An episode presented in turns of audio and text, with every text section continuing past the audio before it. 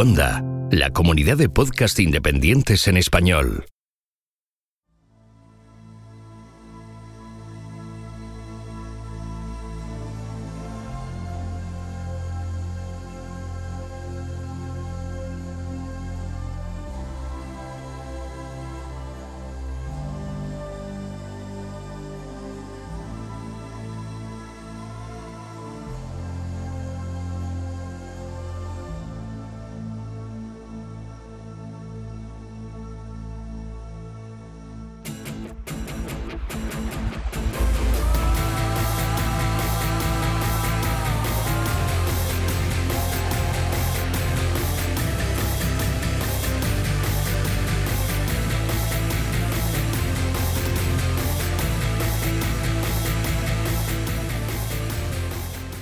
Esto es Istocas, no es Esparta, pero casi. No es Bahía, no es La Coruña, no es Matanzas, no es Cádiz y tampoco en las dunas. Pero de todos los sitios vamos a hablar porque vamos a hablar pues eh, de la Armada o de las Armadas Españolas, eh, vamos, el arma naval española durante la Guerra de los 80 años. Y bueno, pues para hablar de este tema, mm, como no, pues tenemos aquí a Agustín Ramón Rodríguez González, que bueno, es licenciado en Geografía y Historia, es eh, profesor de instituto, yo creo que ya está jubilado, ¿no, Agustín? Sí, sí, ya estoy jubilado. Ah, o sea que ha sido. ha sido profesor también adjunto de Historia del CEU, eh, es académico de la Real Academia de la Historia y bueno, ya tiene, bueno, este ya yo creo que ya andas, debes andar con por los 35, 37 libros publicados, por ahí andarás. Eh, innumerables artículos y colaboraciones. Por mencionar alguno, eh, dime, dime, Agustín. Sí, eh, con el que va a salir será el 37. ¿Ves que he hecho, he hecho bien el cálculo?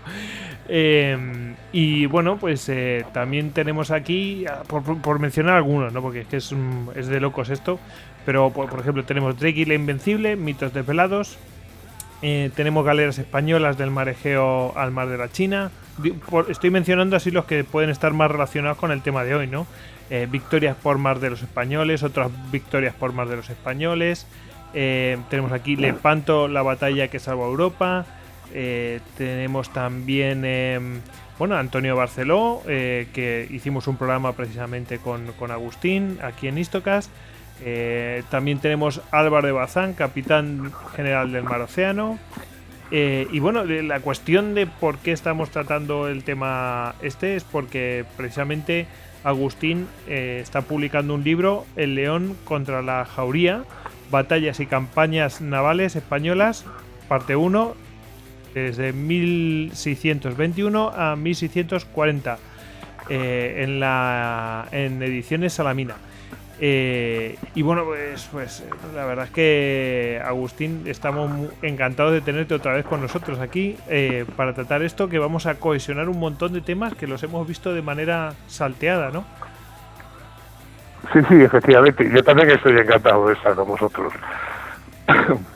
Bueno, pues el que les habla, arroba gojix barra bajas al duero. Y ya sabéis que a todos nos podéis, nos podéis encontrar en Istocast, eh, en Twitter, en eh, Facebook, Google Plus, Pinterest, Telegram, YouTube y en nuestra página web istocast.com. Y el email, ya sabéis cuál es, info arroba.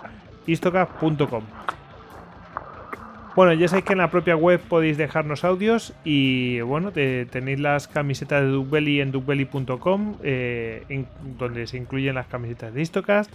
Y vamos a aprovechar para mandar saludos, como ya es tradicional, esta vez vamos a mandar saludos a los Países Bajos, a los que nos escuchen desde allí, eh, desde Holanda. Y bueno, ya los holandeses que nos escuchen desde aquí o desde donde estén. Y que a lo mejor lo hacen a través de la app de Histocast para Android, y, si no lo hacen, pues bueno, lo, harán desde. Si, no lo hacen para Android, pues también tienen a su disposición las apps de iBox, eh, tanto para Windows Phone como para el entorno Apple. Eh, ¿Cómo nos podéis ayudar? Bueno, pues nos podéis ayudar dejando, dejándonos comentarios en iTunes y en iVoox. Y bueno, eh, me gustas en iVoox y cinco estrellas eh, en iTunes. ¿Que nos queréis ayudar todavía más? Bueno, pues muy fácil. o sea, podéis hacer mecenas tanto en patreon.com como en iVoox a través de las suscripciones para fans. Agustín, eh, la verdad es que este tema, mm, yo cuando lo, he estado mirando digo, joder, si es que esto es todo lo que yo he ido viendo, pues como, como he dicho al principio, de manera salteada, ¿no? Que es lo que a mí, mm, o sea, sí he visto las cosas, pero de manera parcial. Realmente necesitaba un programa como este para verlo de manera conjunta, eh, las acciones eh, navales y, bueno, y las idas y venidas de la suerte de armas, ¿no? Que hemos tenido en esta guerra. Eh, y bueno, pues la verdad es que podemos empezar, si, si te parece, Agustín, podemos empezar con, pues con una breve introducción de, cómo estamos realmente cuando, cuando mm, de dónde viene el conflicto este y, cuál es la situación de las armas españolas, ¿no? Eh, casi casi nos tenemos que ir unos cuantos años antes, ¿no? a, a ver el conflicto que hay ya en los Países Bajos eh, creado y que después nos va a llevar al conflicto con Inglaterra, ¿no? Sí, sí, efectivamente. Bueno, el, propósito de este libro es, es cubrir un hueco bastante considerable que hay en la historiografía naval española, por lo menos la reciente. Y es que el siglo XVI está bastante cubierto eh, gracias a los estudios sobre Lepanto, por un lado, y gracias a los estudios sobre la Armada más llamada Invencible, por otro. El siglo XVIII, por supuesto, está bien cubierto. Pero justamente el siglo XVII no, que es sorprendente porque es un siglo donde los enfrentamientos navales son muy complejos, eh, muy curioso porque marca la evolución de, un siglo, de unos barcos, de unas tapitas a, otro. Y además porque es mucho más divertido, hay muchas más batallas, operaciones anfibias, golpes y contragolpes eh, entre González y otros, que además no son solo los holandeses, aunque es verdad que en esta etapa sea el enemigo principal, porque en esta etapa eh, España está luchando constantemente con Holanda, pero también con Inglaterra en ocasiones, con Francia muy a menudo. Eh, prácticamente eh, el Imperio Español está luchando con prácticamente toda Europa. De forma legal de la guerra de los 30 años, cuando hay es una guerra declarada, pero también con, con muchos incidentes y más que incidentes en todo el mundo porque las paces y las treguas pues no, no se respetan. Y como faltaba analizar estas cosas y como creo que son de gran interés, por eso me he metido en ello, para ponerlo al alcance de la gente. Por supuesto, con la, con la ilusión de que haya gente que profundice más, porque es una época muy compleja, muy complicada, donde están pasando muchas cosas y donde además las fuentes pues claro, no son solo españolas, sino también de todos los países que he mencionado. Aparte de que, por supuesto, sigue habiendo enfrentamientos con los otomanos en el Mediterráneo, con los beneviscos. O sea, es una época realmente trepidante. Que a lo mejor interesa, eh, porque siempre lo vemos o siempre se ha atendido eh, es verdad que es una época compleja, ¿no? Y, siempre se ha tendido a tratar las cosas, pues mira, te mezclan lo del Mediterráneo y además se, mezcla con esto, con las operaciones en tierra, no sé qué. Y a veces es casi mejor cuando es tan complejo tratar, pues digamos, los distintos escenarios por separados y hacer referencias mm, en rápida, ¿no? A la vez está pasando tal cosa. Y, es mucho mejor para situarse. Y eso yo sí que es verdad que lo he echado en falta. Sí, pero el, problema, y, intento eh, coger los escenarios geográficos y tratarlos en capítulos aparte y tal. Pero lo curioso es, que son toda una serie de frentes que están abiertos, casi constantemente. Y además variando los enemigos. Yo me acuerdo que cuando nos intentaban explicar la guerra de los 30 años, hablaban de los sucesivos periodos, el periodo danés, el periodo sueco, y es que efectivamente es una auténtica guerra mundial que cubre prácticamente todo el planeta y contra enemigos que se van, a veces aparecen juntos y a veces aparecen cogidos de la mano. Entonces es realmente complicado eh, hacer una narración que sea al mismo tiempo esclarecedora de lo que está pasando, pero no olvidando que nunca estamos, casi nunca estamos luchando contra un solo enemigo, estamos luchando contra muchos al mismo tiempo. Y eso, claro, tiene una influencia decisiva en, todo lo que está pasando. Bueno, em, eh, si te parece, hacemos un, breve. Bueno, vamos pasando. Bueno, podemos ir viendo las primeras acciones, pues eh, Armada Invencible, Contra Armada, todo eso. ¿Te parece por ahí? Sí. Pues eh, vamos, yo, yo, pensaba uh, comentar. Sí, un comentario, ¿no? Que, bueno, que, ¿cómo es el final de la lucha con Inglaterra como introducción? Sí, perfecto porque es que parece que la guerra acaba en 1988 y no dura 16 años más. Sí, sí, sí, sí. Eh, eh, bueno, además que es que nosotros te lo hemos tratado, hemos eh, hecho el Listocast 32, el Listocast 111, el Listocast 124, donde hablamos muy en profundidad de estos episodios, pero vamos, perfecto, vamos con ello, Agustín. Vale. el libro tiene varios capítulos introductorios porque hay otro gran hueco en la historiografía. Y es que parece como que la guerra entre España e Inglaterra termina en 1988 con la fallida empresa de Inglaterra, pero eso en absoluto es cierto. Hay 16 años de guerra más entre España e Inglaterra que casi nunca se citan y casi nunca se habla de ellos y que sin embargo son importantísimos. Y son importantísimos además para ver, eh, para negar algo que se, se ha puesto como paradigma y que es absolutamente falso. Esta consecuencia de esa guerra, Inglaterra adquiere el dominio de los mares. No, en absoluto. No consiguen ni una sola colonia. No consiguen eh, ejercer ese dominio.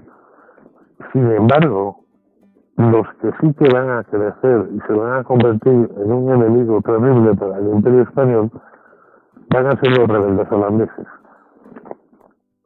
Eso sí, que van a, eso sí que van a discutir. Curiosamente, curiosamente también ninguneados por la historiografía británica. Pero eh, mientras que los ingleses, eh, los suyos son más bien expediciones de saqueo, y nunca se plantean estrategias eh, más profundas, los holandeses desde el primer momento están buscando desplazar a españoles y portugueses de sus posesiones y crear un imperio.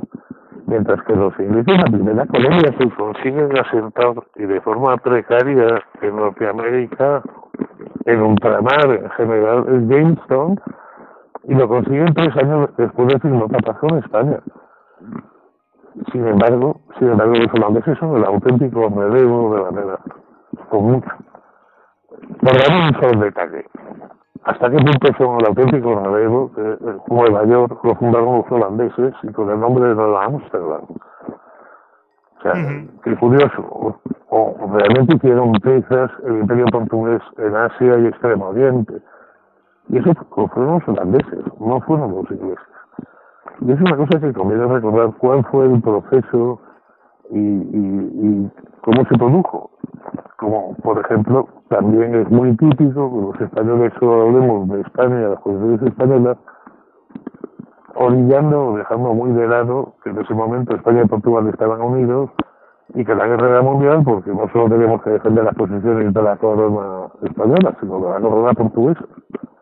Y claro, esa es una historia que muy pocas veces se ha contado en España, al menos. Mientras que los portugueses se lo cuentan la parte que les corresponde. Entonces, está lleno de, son todo historias nacionales, eh, muchas veces opuestas entre sí, o que ningunean lo que no.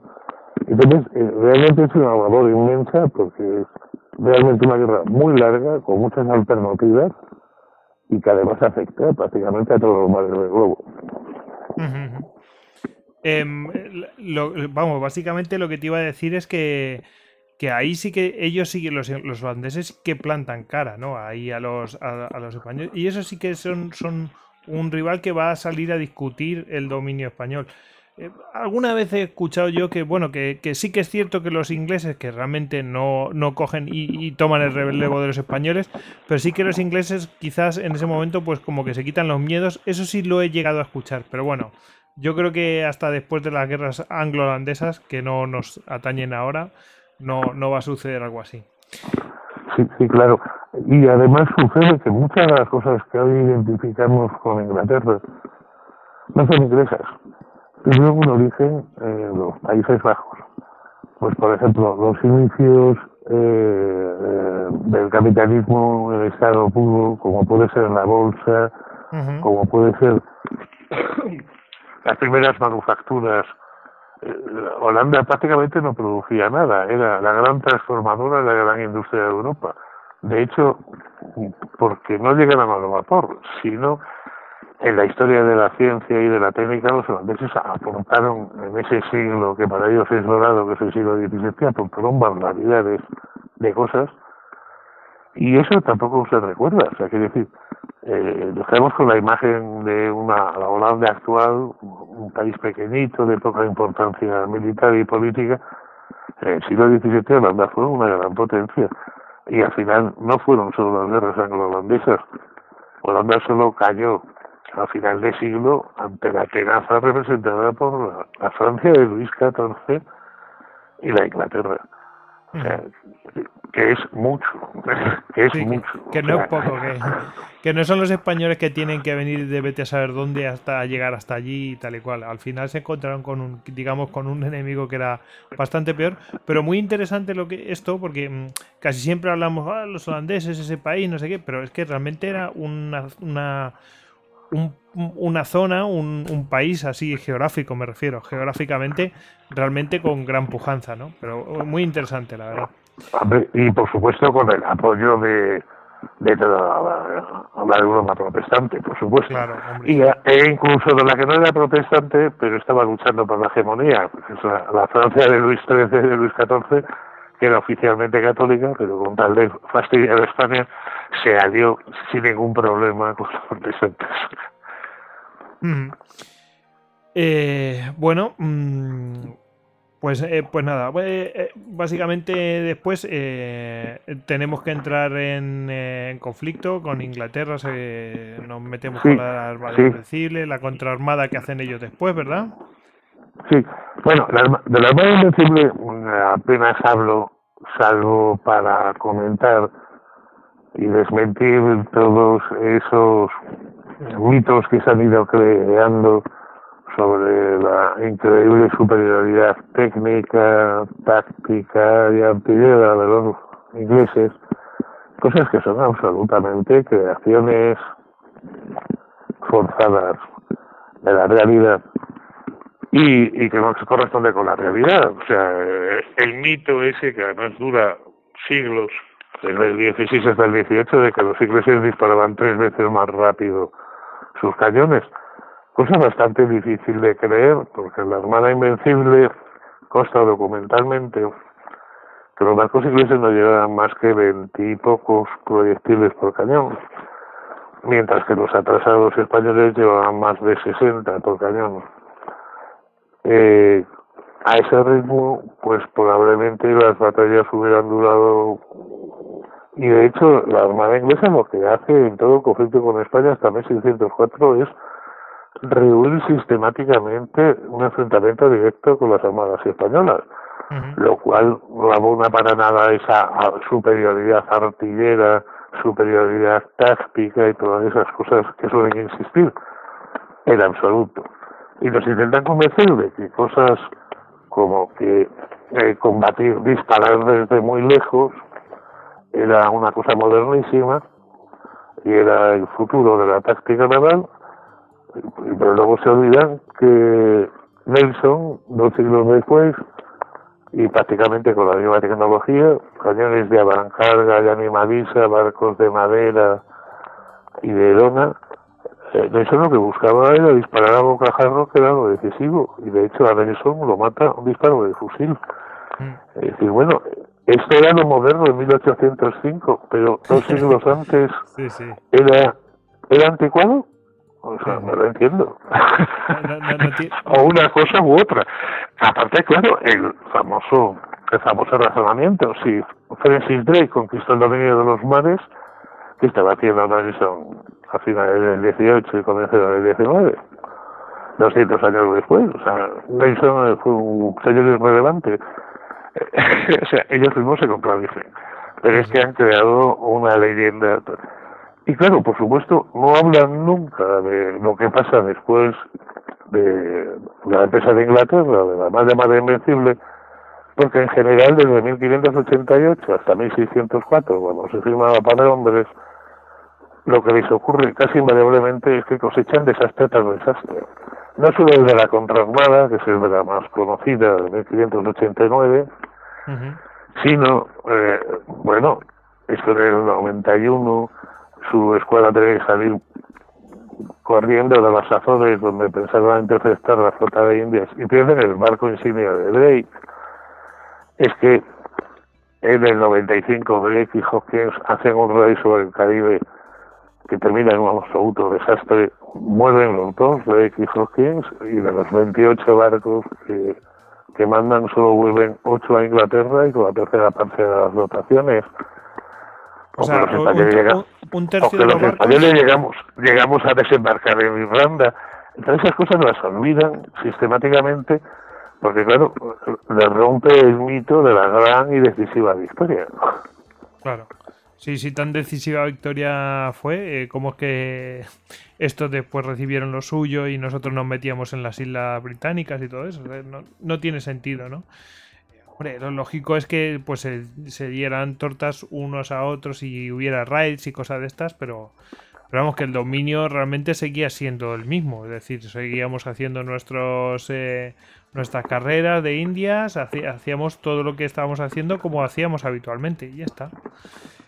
Bueno, eh, eh, vale, eh, entonces, em, claro, nos encontramos que los ingleses han estado dando ahí una serie de problemas hasta, hasta 1604, ¿no? Eh, más o menos, hasta, hasta esa fecha. Pero a la vez se ha ido contrapeando, ¿no? Que me... hay una ofensiva holandesa desde 1598, ¿no? Bueno, incluso desde antes. Los holandeses empiezan como corsarios en sus propias aguas costeras, o en sus canales, o en sus ríos, para ayudar a, las tropas de tierra. Eh, algunas veces además, como en la ocasión del famoso milagro de Empel, pero eh, en general eh, es algo mucho más progresivo, más lento, pero mucho más progresivo que lo de los ingleses. Y además, los holandeses sí que hacen aportaciones decisivas a, a la construcción de buques a la técnica naval. Por ejemplo, eh, son los primeros los primeros en el mundo que construyen buques estandarizados, con piezas estandarizadas, con lo cual abaratan y simplifican y aceleran muchísimo la construcción. Holanda es una enorme productora de, de barcos, pesqueros, balleneros, mercantes y por supuesto de guerra. Eso no lo había hecho nadie, nunca antes. Los buques se hacían de manera artesanal, prácticamente no había. Pero ellos empiezan a hacer piezas estándar que se pueden aplicar a una serie entera de barcos. Con lo cual, abaratan y simplifican la construcción de una manera, hacen mejoras en el aparejo, en el diseño de los buques. Por ejemplo, los navíos del siglo XVIII, todos sabemos que el fondo del navío era plano. Eso es una cosa que hacen los holandeses porque en sus aguas que son poco profundas y tal, es frecuente por la marea que el barco quede en tierra. Y entonces para poder para poder tocar fondo sin demasiados problemas y que el barco quedara quedara aderezado, quedara derecho, es por lo que ellos hacen que, que la quilla sea plana, la parte de la quilla de los fondos del barco sea plano y no cóncava, como era normal hasta entonces el famoso diseño de pez del que presumen los ingleses, bueno, pues ese no es el más adecuado. Y de hecho, sabemos que la arquitectura naval en madera, en el siglo XVIII todos los navíos llevan ese fondo, ese fondo plano. y son los que inventan la cangreja, por ejemplo. En el palo de popa, eh, para ayudar al timón, pues hasta entonces los barcos llevaban una vela latina. Ellos son los que inventan la cangreja, que se maneja mucho más fácilmente que una vela latina, que es la vela trapezoidal. Es el pico de la latina, que para ayudar al timón y para la navegación del barco es fundamental. Y entonces van sumando adelantos y van aprendiendo sobre la marcha en, la dura escuela de, de combatir constantemente contra los españoles, primero como corsarios de sus propias aguas, después desafiando las escuelas españolas y por último atacando atacando sus posesiones donde van aprendiendo y van mejorando poco a poco con una estructura industrial y naval muy conseguida porque sabían que de ahí les venía su riqueza. Bueno, la verdad es que no sabía que habían inventado la cangreja. Eh, me llama la atención, pero vamos, estamos hablando, pues, eh, estamos hablando de gente que era, o sea, que no eran, estamos, eh, nada, ese, desprecio general que solemos tener sobre, pues, nuestros enemigos y tal cual, eran gente realmente lista, que derrotarnos no era fácil, entonces tenían que realmente tener sus recursos y, ellos innovaban, como hablábamos antes, era una zona que realmente eh, era pujante en ese momento en todos los sentidos, en comercio y después venía todo lo demás, ¿no? Y, y como ha dicho Agustín, eh, ostras, es que mm, ya empezaban a, crear pues, pues piezas estándares que podían servir para cualquier buque, o sea, ya estaban pensando, estaban, ya se estaba vislumbrando lo que podía ser después, ¿no? Eh, los métodos de la revolución industrial. Súper interesante, Agustín. Bueno, em, bueno, esta gente hace una ofensiva, ¿no? Eh, desde hemos dicho que desde ya, desde antes de 1598 eh, y luego hay una tregua, pero después otra vez vuelven a la guerra, ¿no? Y ya nos metemos en el periodo que realmente queremos tratar. Sí, bueno, ah, antes de la tregua, la, la, la paz entre España e Inglaterra se firma en 1604 pero ellos se cuentan todavía hasta 1609, antes de la tregua. Y curiosamente, en esos primeros años del siglo XVII es la primera vez que una los holandeses consiguen algo que nunca consiguieron los ingleses, que es vencer y destruir casi por entero a una escuadra española justamente anclada en el puerto de Gibraltar. Es curioso, porque es la primera victoria neta en combate naval que se consigue sobre... Y sin embargo, los ingleses ni la citan, en España es casi desconocida, y sin embargo, el primer tanto se lo apuntan ellos. Y luego, curiosamente, aunque firman las treguas en 1609, es curioso que por esta época también un holandés, Van Noort, ha dado la ha sido el tercer país que ha conseguido dar una vuelta al mundo. El primero fue España, por supuesto, con el Cano y con otros muchos. Después Drake, más de 50 años después. Pero el tercer país que consigue dar la vuelta al mundo es un holandés, Van Noord, que intenta atacar Manila. Le sale muy mal, pero consigue escapar y dar la vuelta al mundo. Bueno, lo curioso de la, de la tregua entre 1609 y 1621 es que los holandeses, que ya han formado grandes empresas capitalistas las compañías de las Indias orientales y occidentales para la explotación sistemática de sus colonias, entre 1609 y 1621, que se supone que hay treguas, ellos dicen un tanto cínicamente que la tregua solo se refiere a Europa y que después del Ecuador no hay tregua, lo cual les deja las manos libres para intentar cosas contra América Española y sobre todo contra el Pacífico. Eso es muy peregrino, ¿eh? es que eso, eso, eso, nada, nada, pero esto es solamente la parte que a mí me interesa y se acabó. Estoy seguro que no venía nada recogido de, de, nada. pero, además descubren una cosa, y ese, ese va a ser su gran baza. Eh, que justamente el flanco del, del Imperio Español son las posesiones portuguesas. ¿Por qué? Porque los españoles en general colonizamos más como romanos. Lo que intentamos es que los indígenas hablaran español, se comportaran como españoles y tal. Eh, más como romanos, era un imperio inclusivo. Mientras que los portugueses colonizaron más como fenicios. Es decir, lo que ponen eran factorías con muy poquita gente, muy fortificadas en la India, en China, en islas del Pacífico, y comerciaban con los naturales, pero realmente no se asentaban. Entonces era mucho más fácil tomar una posesión portuguesa, porque solo estaban implicados en su defensa.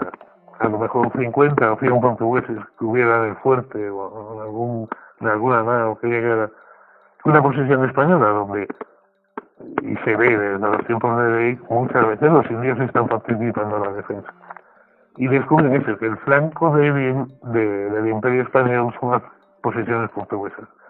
Y a ellas se van a dirigir especialmente. Contra Brasil pero también todo lo que es el Índico y el Pacífico. Ese va a ser su objetivo preferente y donde van a conseguir los mayores éxitos. Claro, con la ruptura de el estallido de la guerra de los 30 años ya de manera formal, pues, ya la guerra se hace general y se extiende todos los mares. Pero curiosamente con, con ese énfasis, no tanto en el saqueo que había sido siempre el obtener voting, que había sido siempre el, fin último de la estrategia inglesa en la guerra anterior, no, los holandeses vienen a reemplazar a los ibéricos allá donde pueden. No lo pueden intentar con Nueva España o con sitios muy poblados, pero sí que lo intentan con islas, con territorios poco poblados y tal. Y normalmente suelen ser portugueses. De hecho, su primera gran expedición es, es contra el Brasil portugués, que es básicamente una, una plantación enorme eh, donde los portugueses han llevado esclavos negros de África, de sus posesiones africanas, para utilizarlos como mano de obra en las plantaciones, y donde hay muy poquitos portugueses. Y eso es lo que intentan ya eh, nada más empezar la guerra y estoy a punto de conseguirlo varias veces. Lo que pasa es que siempre llega una armada española que rescata. La, la más sonada es eh, eh, que hay hasta un cuadro precioso del Museo del Prado, la recuperación de San Salvador de Bahía en 1625, cuando un almirante español, don Fadrique de Toledo, conduce una expedición hispano-portuguesa para recuperar una ciudad que apenas se había defendido, es que no había defensores. Los esclavos pensaban que lo único que iban a pasar es que iban a cambiar de amos, y los indígenas, pues poco más o menos lo mismo, con lo cual, los pocos portugueses que había apenas pudieron hacer resistencia. Y tiene que ser España la que ayuda, ayude a esa recuperación. Que es muy curioso porque además es el año 1625, recién empezada la guerra de los 30 años, que se conoce en la historiografía como el Anus Mirabilis, el año milagroso, porque es el año que todo sale bien, todo sale bien en España, y que se hace en cuadro de todas las victorias de ese año, que un año realmente. La del Brasil, la recuperación de esa de Bahía, la defensa de Puerto Rico, porque intentan atacar Puerto Rico, también les sale mal.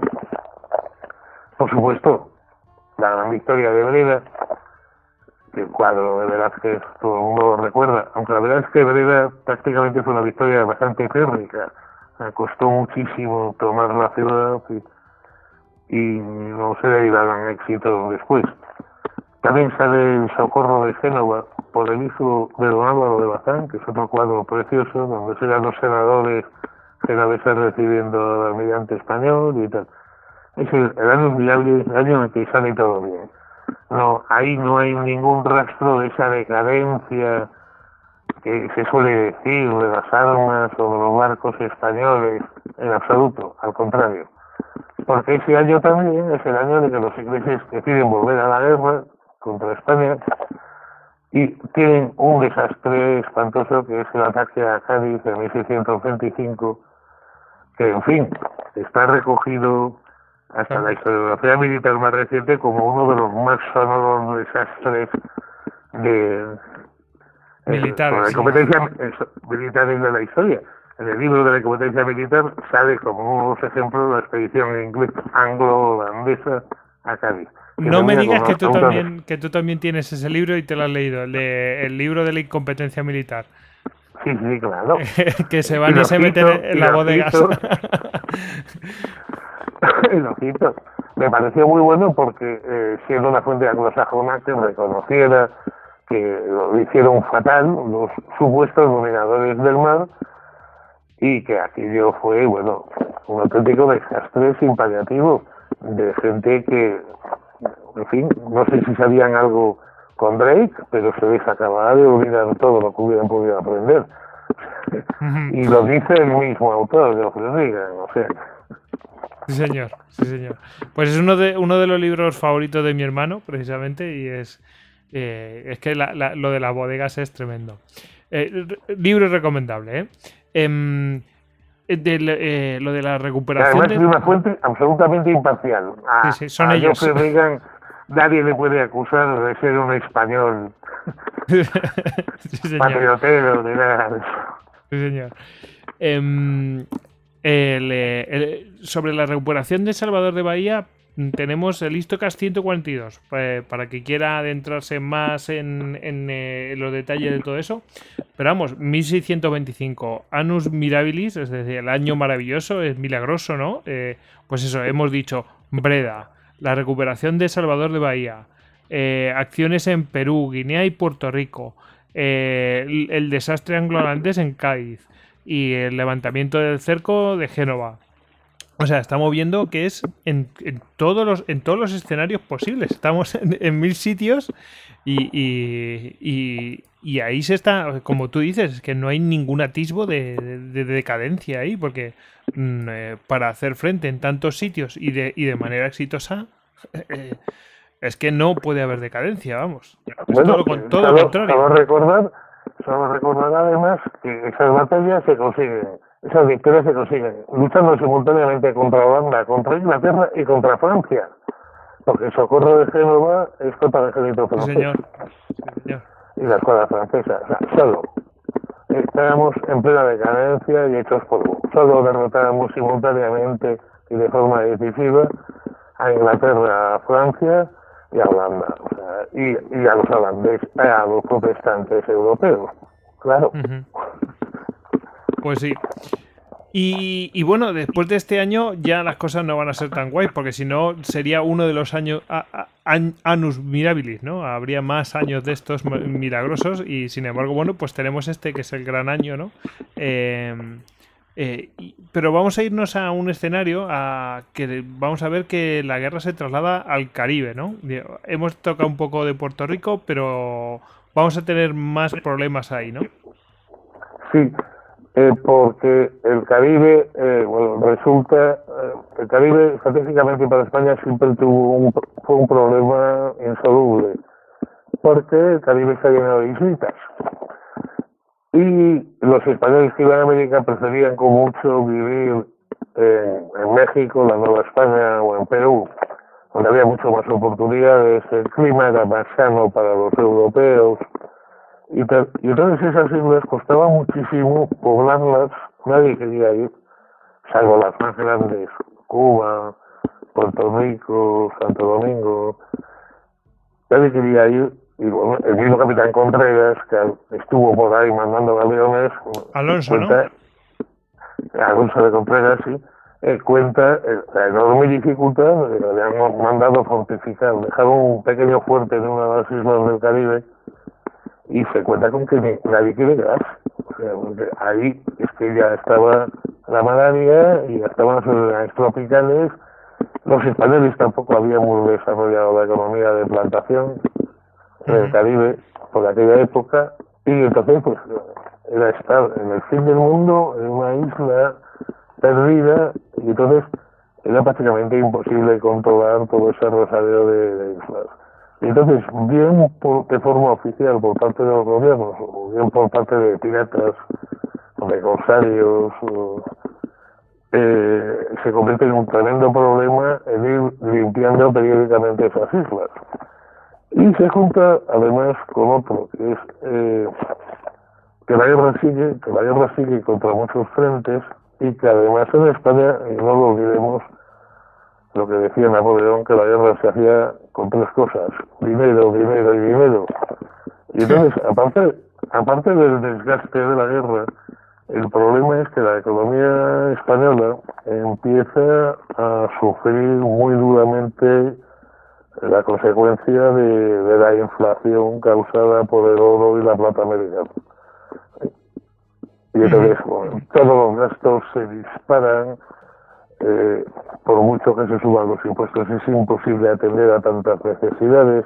Y luego, curiosamente, y eso me lo descubrió Elliot, eh, que el presupuesto del gobierno español para la guerra seguía siendo básicamente dedicado al ejército de tierra y que a las armadas, bueno, se dedica bastante menos dinero. Curiosamente, incluso uh, Carla Brown Phillips y otros historiadores incluso los soldados embarcados cobraban menos que los soldados en tierra. a pesar de que el peligro era mayor y, y que por enfermedades y tal hasta morían más rápidamente. No, no era un destino que la gente preferiera, prefería servir en tierra por eso, porque no había problema de las temporales, ni de escorbuto, ni, de las epidemias a bordo. Y, y sin embargo estaban, estaban algo menos considerados que, que en tierra. O sea, me estás diciendo, Agustín, me estás diciendo que no es que invirtieran menos que también, ¿no? Que, invirtieran menos eh, en marina, en, flotas y todo eso, sino que es que pagaban individualmente menos a cada hombre que una guerra en tierra. Sí, sí, no, no, y el presupuesto se dedicaba más presupuesto a, a Flandes, a Italia y a Alemania que a las armadas. Qué curioso.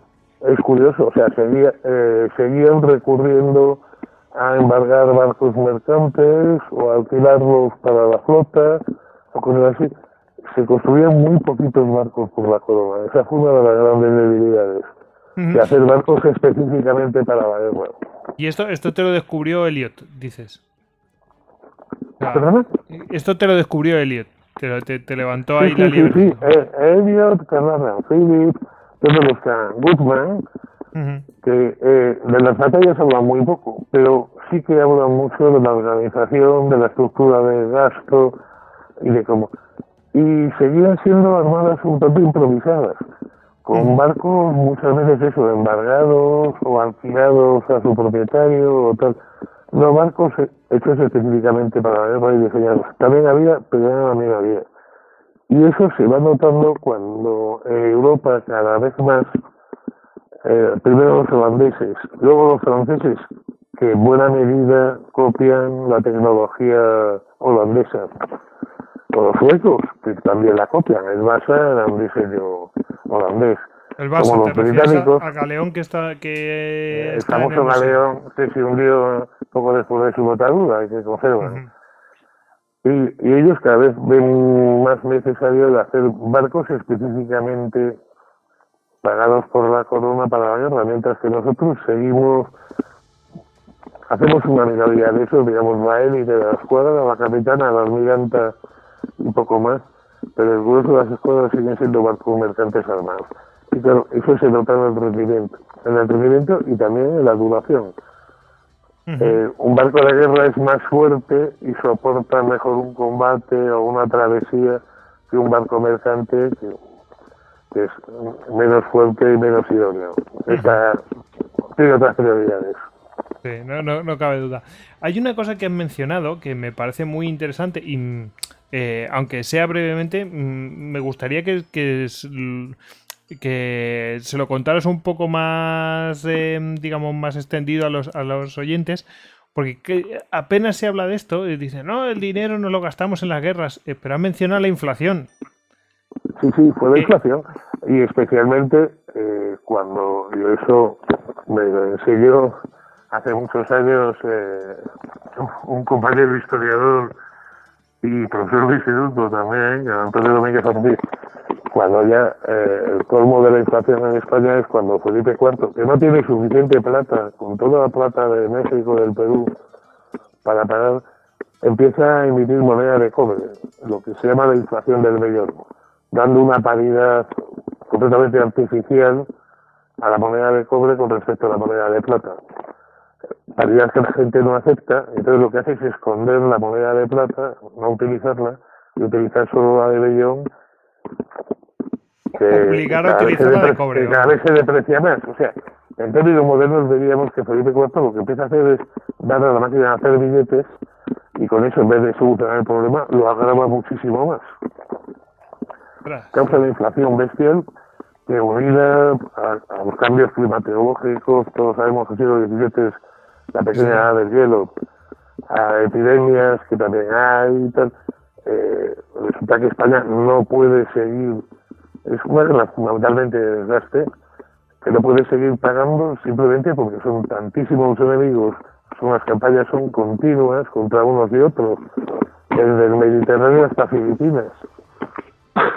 Y desde el Índico al Mar del Norte, y entonces es, o sea, eso, no hay un país que lo aguante. Eh, fijando, hay que fijarse en los enemigos. Yo no sé qué potencia en el mundo hubiera podido luchar como España en tantísimos años contra tantísimos enemigos y además no bien dotada industrialmente ni económicamente para soportar, soportar eso. Es alucinante que aguantaban tanto. Y eso es simplemente por la profesionalidad de, de nuestros soldados y de nuestros marinos. Claramente. Interesante. Eh, vemos que económicamente España se defondó, no, no dio más de sí y, y bueno, que ahí también interviene pues eh, factores... ni, siquiera demográficamente, que es, otro aspectos. factor, factor demográfico, factor, podemos decir, climatológico, podemos decir también factores económicos, pura economía, ¿no? De funcionamiento económico, ¿no? Que, que, que, que mm, que vemos ahí que, se recurrió a la máquina, como, como decimos, no era la máquina de los billetes, pero casi, era la máquina de, los de, los de Bellón, ¿no? y esconder los otros. y claro, y justamente, y justamente el tema principal va a ser ese. Eh, lo que causa la separación de Portugal y la de, la de Cataluña es justamente que Olivares quiere subirle los impuestos, se quejan de que esos impuestos no van a la defensa de sus intereses y ese enorme malestar está ya ahí. O sea, que decir, es más un malestar interno que, que fruto de cualquier derrota frente al enemigo. Sí, que más apretar, apretar hasta que dice, bueno, hasta aquí hemos llegado, ¿no? bueno, eh, efectivamente. Estábamos, bueno, volvemos al Caribe, es que te he interrumpido ahí. Eh, estábamos hablando que en el Caribe no hay, o sea, que, la situación no es fácil de crear poblaciones y, eh, y una infraestructura tan fácil como podría ser en lugares donde hay una climatología más benigna, ¿no? Eh, hay, mil ejemplos, ¿no? Pero tú mandabas allí a tropas y a lo mejor se te morían por enfermedades tropicales, se te moría la mitad de la tropa, ¿no? Entonces no era tan fácil y, además era un destino que no era preferido, desde luego. Eh, respecto a otros, pues por ejemplo, podríamos decir en Perú, como has mencionado, ¿no? Eh, y, ahí nos habíamos quedado, ¿no? Eh, pero la guerra se traslada ahí, ¿no? tenemos ahí un, digamos, un punto débil.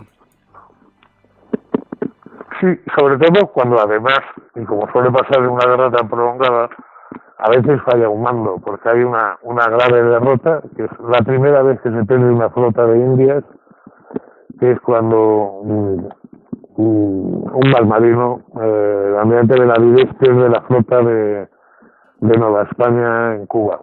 O sea, había dos flotas, la de Tierra Firme, que venía de Cartagena de Indias, y la de Nueva España que salía de, de Veracruz. Es, era un mal almirante, era un hombre que había, había servido por influencia familiar y tal, y se deja acorralar por una escuadra holandesa y tiene todos los barcos. Que es la primera vez que se tiene una flota de indias, en 1639, en la bahía de Matanzas, porque luego se lo ocurre intentar meterse en la bahía de Matanzas para escapar, se produce un pánico, las dotaciones abandonan los barcos y los holandeses se quedan con toda la flota. Es verdad que era muy inferior y que la resistencia hubiera sido muy difícil, pero por lo menos podían haber vendido cada sus, días. O, haber barrado los barcos, por, por, decir algo, ¿no? Se llamaba, se llamaba Benavides, el ah, almirante español. Eh, había ascendido por influencia familiar. Y no, o, en ese momento, pues como a veces pasa a los seres humanos, pues eh, nos fallan los nervios o nos falla la cabeza. El caso es que lo único que hizo fue sembrar el pánico en la flota y, ser más un problema que la solución. Eh, por cierto, que cuando llegó a España, porque él se salvó, claro, eh, fue arrestado, enjuiciado y le terminaron con la cabeza. Olivares no. Olivares no perdonaba a nadie. O sea que le hicieron consejo, como diríamos, un consejo de un consejo de guerra. y sí. Bueno. Sí, bueno, como, como el de. ¿Cuál fue? El de el que rindió Menorca a la primera. También lo colgaron directamente los ingleses. Sí, sí. A, Bing. En el siglo XVIII. Sí, señor. Y, y bueno, pues la guerra siguió. Eh, eh, Francia de momento se había retirado porque había salido escaldada, pero vuelve reforzada porque ha descansado tras la victoria decisiva de los trenes en Morringen, cuando machacan a los suecos. Ese otro mito que también los tercios españoles machacan a los suecos. Ese otro mito que también se ha creado de que los suecos eran invencibles, bueno, pues lo metimos nosotros. Y de hecho, y de hecho Richelieu, eh, el primer ministro de Luis XIII, y una persona muy parecida a Olivares en cuanto a carácter y tal, aprovechó el descanso que ha tenido Francia esos años para rearmarse y pasar al ataque. Han construido una armada completamente nueva, a base de, mucho dinero y del apoyo técnico holandés, y eso sí que va a desequilibrar la balanza porque a España le crea un problema muy gordo. Eh, Francia ha descansado, se ha rearmado y amenaza desde el principio el camino español el camino que lleva a los tercios desde Italia hasta Flandes. Y, y entonces todo el sistema español se empieza a descomponer justo cuando parecía en 1634 que, que España iba a ganar la guerra de los 30 años por goleadas. En ese momento interviene Francia y complica las cosas. Complica las cosas porque la complican todos los frentes porque además los franceses por fin tienen una buena armada, crea el Estado, con buques, eh, digo, con la asistencia técnica holandesa, y aunque son bastante novatos, tienen una inmensa suerte, que es que Olivares cada vez quiere dirigir más de cerca las operaciones. Y Olivares se equivoca porque Olivares no tiene experiencia militar ni naval. El, micro, la microgestión, la, el micromanagement que le llaman. Sí. y no tiene experiencia, no sabe hacerlo, cree que mm, las cosas se pueden hacer por, con autoritarismo. Y claro, pues al final lo que consigue es que eh, la gente o se enfade, caso de Portugal y de Cataluña, o los almirantes no sepan cómo obedecer sus órdenes porque les empieza a pedir imposibles. Y pensando que todo lo tienen que suplir con su celo y con su valentía y tal. Y soñando con planes grandiosos que ya empezaron a estar fuera de lugar porque España estaba realmente rodeada y muy cansada ya y muy harta. Hay hasta alguna obra que habla que la generación de 1635 es, es ya la de que empiezan a decir que es una cosa que había pasado siempre, porque ya se lo dijeron a Felipe II. Y dice, bueno, que dejemos que los herejes se pudran en su herejía, le dicen las cortes, a menos que a Felipe II. A nosotros lo que nos interesa es América y las contiendas europeas, pero los austrias siguen queriendo influir en Europa y meterse en ese lío. Y se paga. Se paga porque, porque las cosas eh, ya son muy forzadas. Son contra demasiados enemigos por demasiados frentes. Por primera vez en muchos años Francia ataca por la frontera española, que es cuando el famoso asedio de Fuenterrabía, el de la, el de la Tamborrada, que todavía se celebra, es cuando Olivares piensa abrir un frente en Cataluña y por eso los catalanes se enfadan. Y al final, eh, Olivares se embarca en una aventura imposible pensando que con un solo golpe va a solucionar todo. Y mandar una flota bastante improvisada a Flandes con los soldados que no podían ir por el camino español, una flota que mandó de Antonio de Oquendo, al que se le encomienda nada menos que derrotar a la escuadra francesa, eh, eh, derrotar a la holandesa y llevar además el refuerzo de tercios a, Flandes. Eh, es, una, es una misión imposible, es una misión imposible además con medios ni muy buenos ni muy numerosos, eh, la Armada consigue vencer en varios combates a los holandeses, pero se encuentra que los grandes barcos españoles no entran en los puertos flamencos. Lo mismo que le pasaba a Invencible, que un gran galeón español no podía entrar en Dunkerque o en Ostende. Eran barcos para demasiado grandes para entrar en esos puertos que son de aguas muy someras. Eran barcos para la famosa Armada de Dunkerque, que de la que hemos hablado y que merecería la pena hablar, la, Armada Española basada en Flandes, que era incluso mejor que los tercios todavía. Entonces tienen que refugiarse en un puerto inglés, en las dunas, donde Inglaterra era aparentemente aliada, pero después de haber vencido a los holandeses ya se ha abierto paso.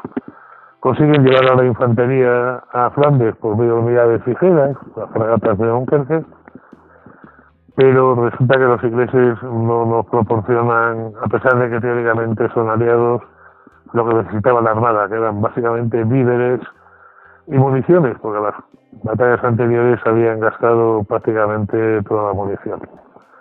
Señal de que no disparaban tan lento. El problema es que se tiran ahí eh, más de un mes se desarrolla una epidemia, las dotaciones mueren y al final Oquendo es el sitio que los se llaman Downs y nosotros llamamos Dunas. Oquendo tiene que salir solo con 21 barcos, dejando el resto amarrados porque le faltan hombres para tripularlos y le faltan municiones, y le falta de todo, sale con 21 barcos a enfrentarse con una flota holandesa de más de 150 y ese es, el, desastre de las dunas. Que no es tan desastre porque de los 21, eh, mirando barco a barco, he conseguido ver que la mitad consiguieron escapar y llegar a Flandes. La otra mitad se quedó en el camino. Unos apresados y otros eh, con el arma secreta de ingleses y holandeses, que eran los bulotes, también barcos incendiarios. La artillería no debía ser tan buena cuando necesitaban eh, lanzar barcos incendiarios contra los barcos españoles. Y aparte eran 150 barcos contra 21. Así que lo curioso es que Ojendo consigue llegar a, a que era el, puerto de Dunkerque, gracias a un gran marino español que era, que era belga, Miguel de Orna, eh, no, perdón, era Navarro, Miguel de Orna, eh, consiguen entrar pese a las tremendas dificultades y luego vuelve a España y de paso de paso derrota una escuadrilla francesa. Pero claro resulta que entre en ese desastre entre la enfermedad los barcos que se han ido a pique los prisioneros y otro otra derrota que hay poco antes en Guetaria cuando una escuadra francesa muy superior a, a en el puertecito de Guetaria, que es un puertecito pesquero, sin artillería ni defensas, a la escuadra de los Miguel de Oces, pues resulta que en prácticamente los combates, ya no tanto los barcos como eh, marines capacitados, mandos y personal se pierden. Y ese es el famoso desastre de lunas. Muy, el escenario muy parecido al de la Invencible, pero con un desarrollo completamente distinto. O sea, la Armada Española consigue llegar a estos objetivos, pero tiene que hacer una escala técnica en un puerto inglés, teóricamente aliado, pero que no se comporta como tal. Y, y al final tiene que hacer una salida desesperada porque si no, ven que mueren todos ahí. Y pese a todo, la mitad de los barcos consiguen escapar. Por supuesto, la Holanda es, es su gran victoria, aunque con poco mérito por su parte, esto hay que decirlo. Pero lo más curioso es que eh, las dunas, que, que es en 1639, eh, eh, siempre se ha interpretado historiográficamente como que es el, el Rocroi eh, naval. O sea, después de eso no hubo armada española y qué tal. Y, eh, y es mentira. O sea, fue un palo enorme, pero la guerra con Holanda todavía duró nada menos que nueve años más y, hubo de todo. Y la guerra con Francia y con la Inglaterra de Cromwell, que se incorpora, dura hasta 1659, otros 19 años después de las dunas. Y todavía conseguimos victorias eh, por mar y todavía la cosa no está nada clara que será eh, el segundo volumen de, toda esa época después de las dudas, y que aparentemente España está indefensa, y que sin embargo sigue habiendo victorias y seguimos viéndola, viéndonos con enemigos realmente formidables, como son Inglaterra y Francia.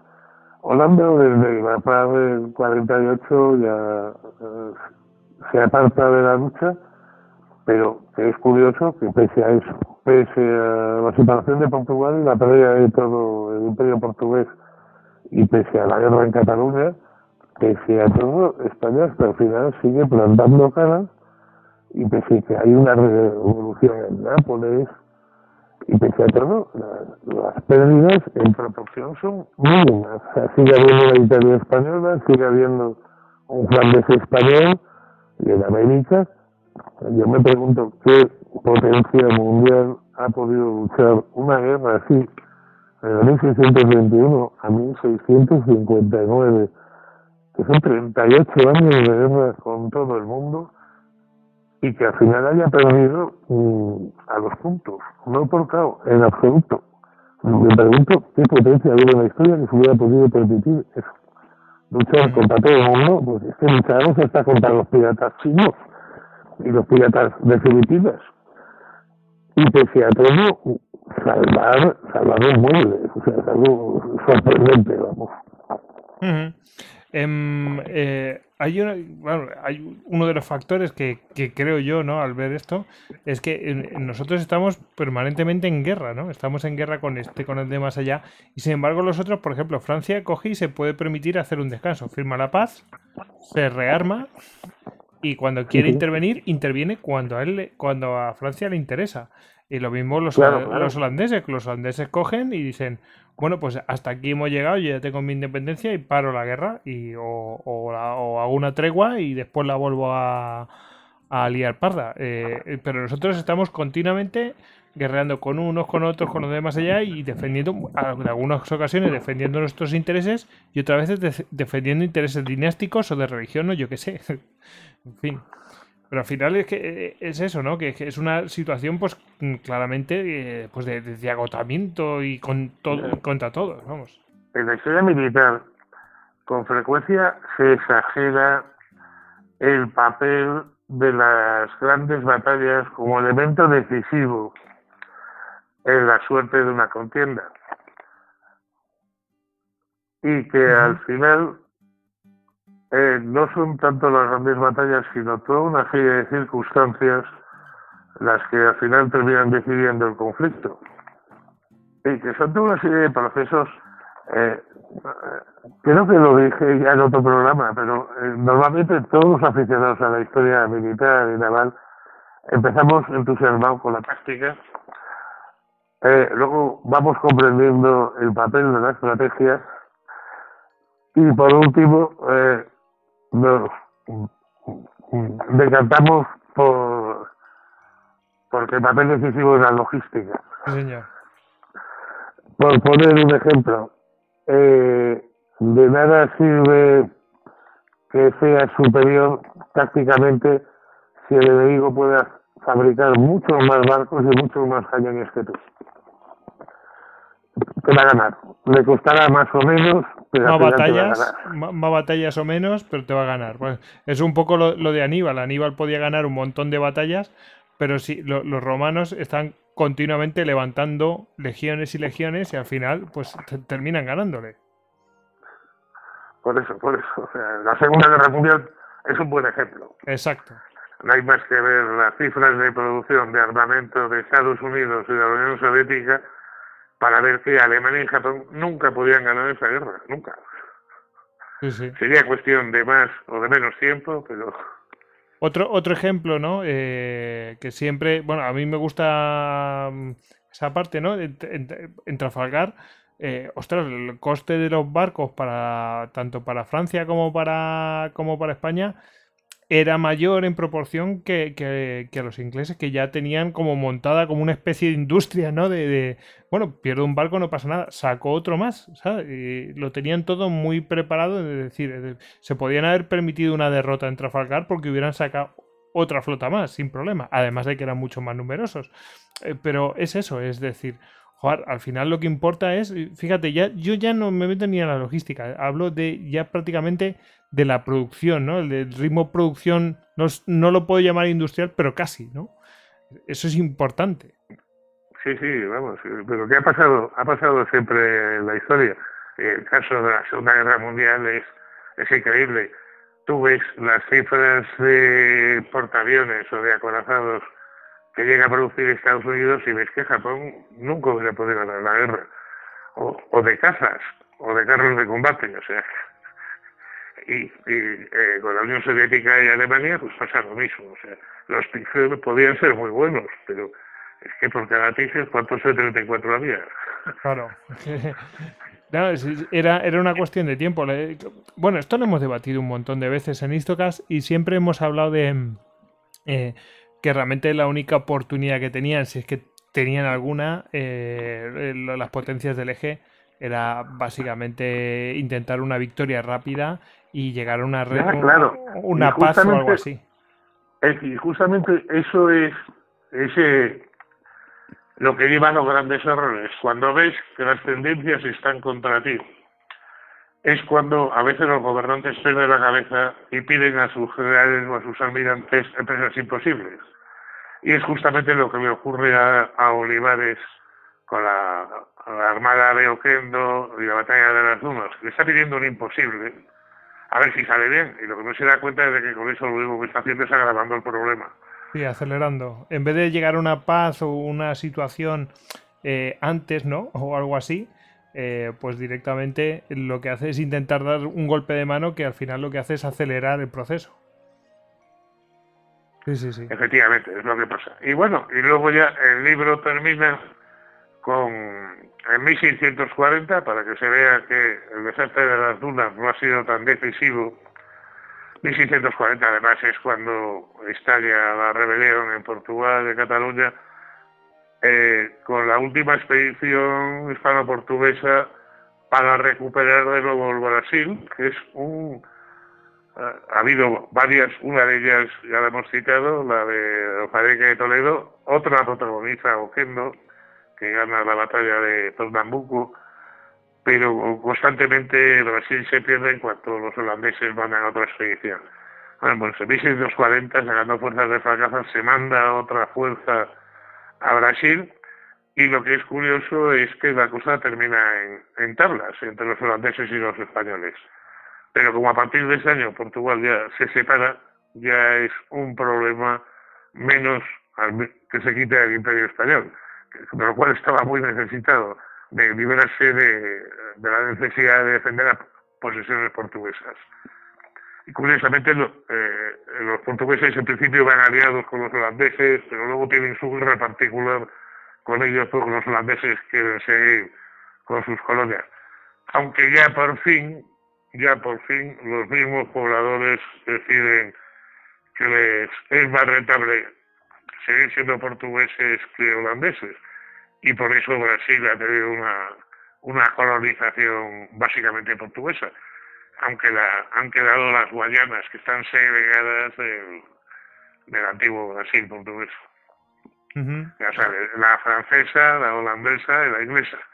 Las tres Guayanas, muy al norte, cerca del Caribe y donde les venía mejor. Pero curiosamente el periodo no termina con una derrota y de hecho la lucha va a seguir otra barbaridad de años. La guerra todavía sigue y de hecho hay todavía alguna expedición holandesa contra Filipinas. Lo que pasa es que a los holandeses también les ha salido muy cara la guerra y también están deseando uh, terminar la guerra con España porque el sacrificio para ellos también ha sido tremendo. Y entonces eh, baja mucho el nivel de enfrentamientos. Lo que sucede es siguen queriendo arañar algo, pero la verdad es que ya no es como antes, ya no es una guerra frontal ni mucho menos. Y los holandeses pues eh, ya, después del enorme esfuerzo que han hecho, lo que están deseando es disfrutar un poco de los beneficios de, de la paz. Es también un caso de agotamiento como también es un caso de agotamiento, si es que España no es la única potencia que queda agotada, aunque su recuperación luego sea más lenta. Es un caso de agotamiento también Francia, que tiene una guerra civil interna muy dolorosa, que es la Fronda, contra, contra Richelieu y Luis XIII, y que les va a costar mucho salir. O sea, el siglo XVII es un siglo durísimo para toda Europa Siempre se habla de que Alemania, la población que perdió y la riqueza, pero lo es para todos. El problema es que quien se agotó antes fue España porque era la que más enemigos tenía y más frentes que luego. ¿Te parece que hagamos un descanso, eh, Agustín? Sí, sí. Perfecto, pues eh, ahora volvemos.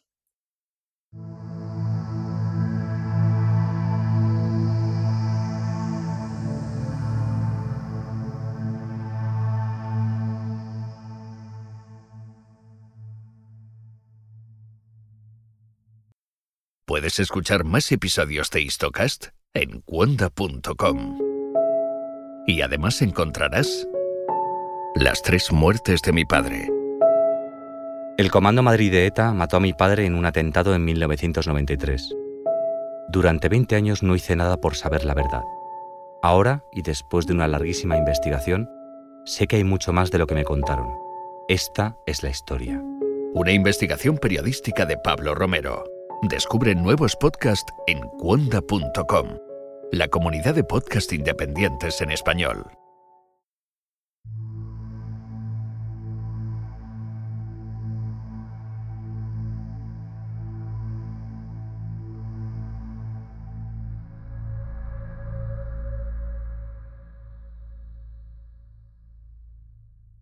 Bueno, ya estamos de vuelta de este pequeño descanso y, bueno, pues eh, podemos seguir hablando de, todo esto y más.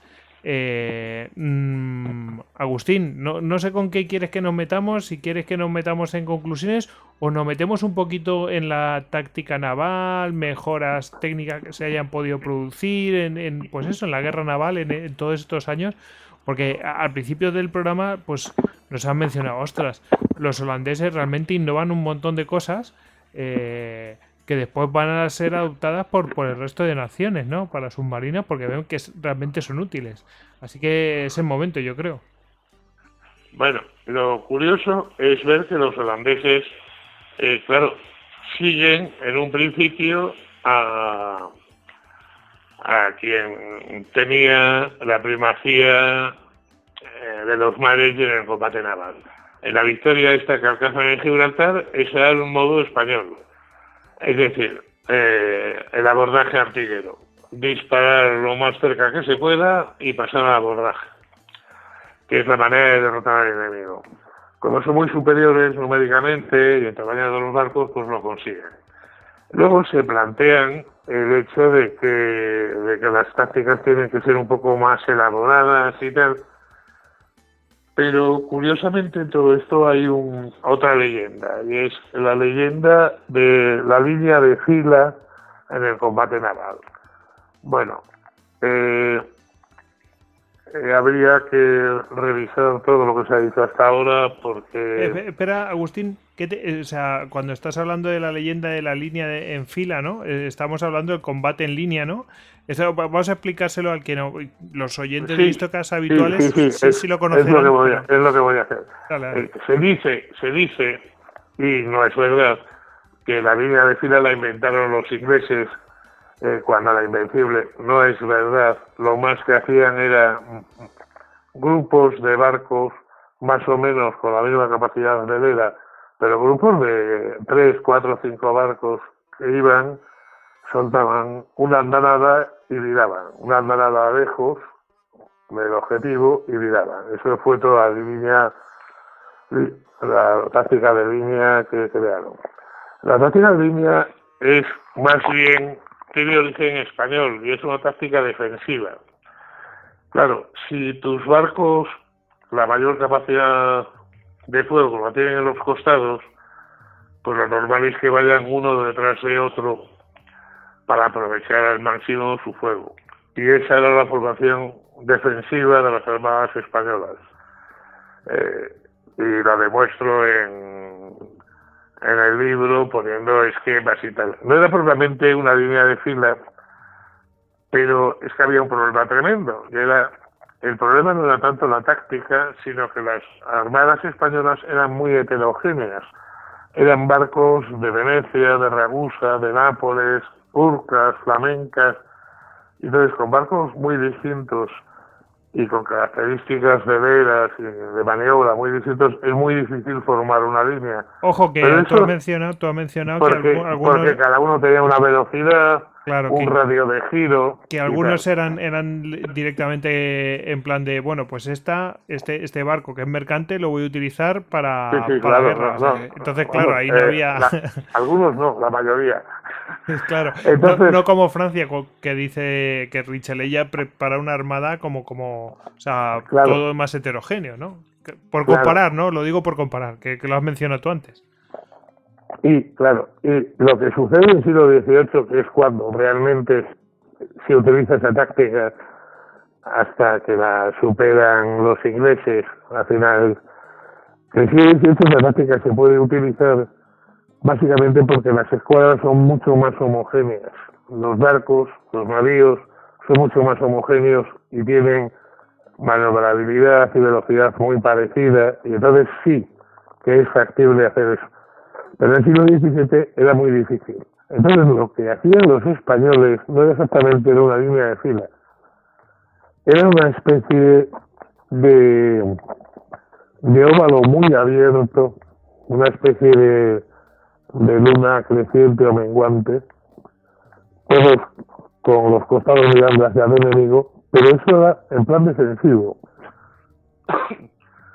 Para la para el ataque tomaban el protagonismo eh, el barco del, jefe de la escuadra, la capitana, la almiranta, y algunos más que eran los más grandes, los más fuertes y los más adaptados para herramientas que los demás, pues echaban una mano.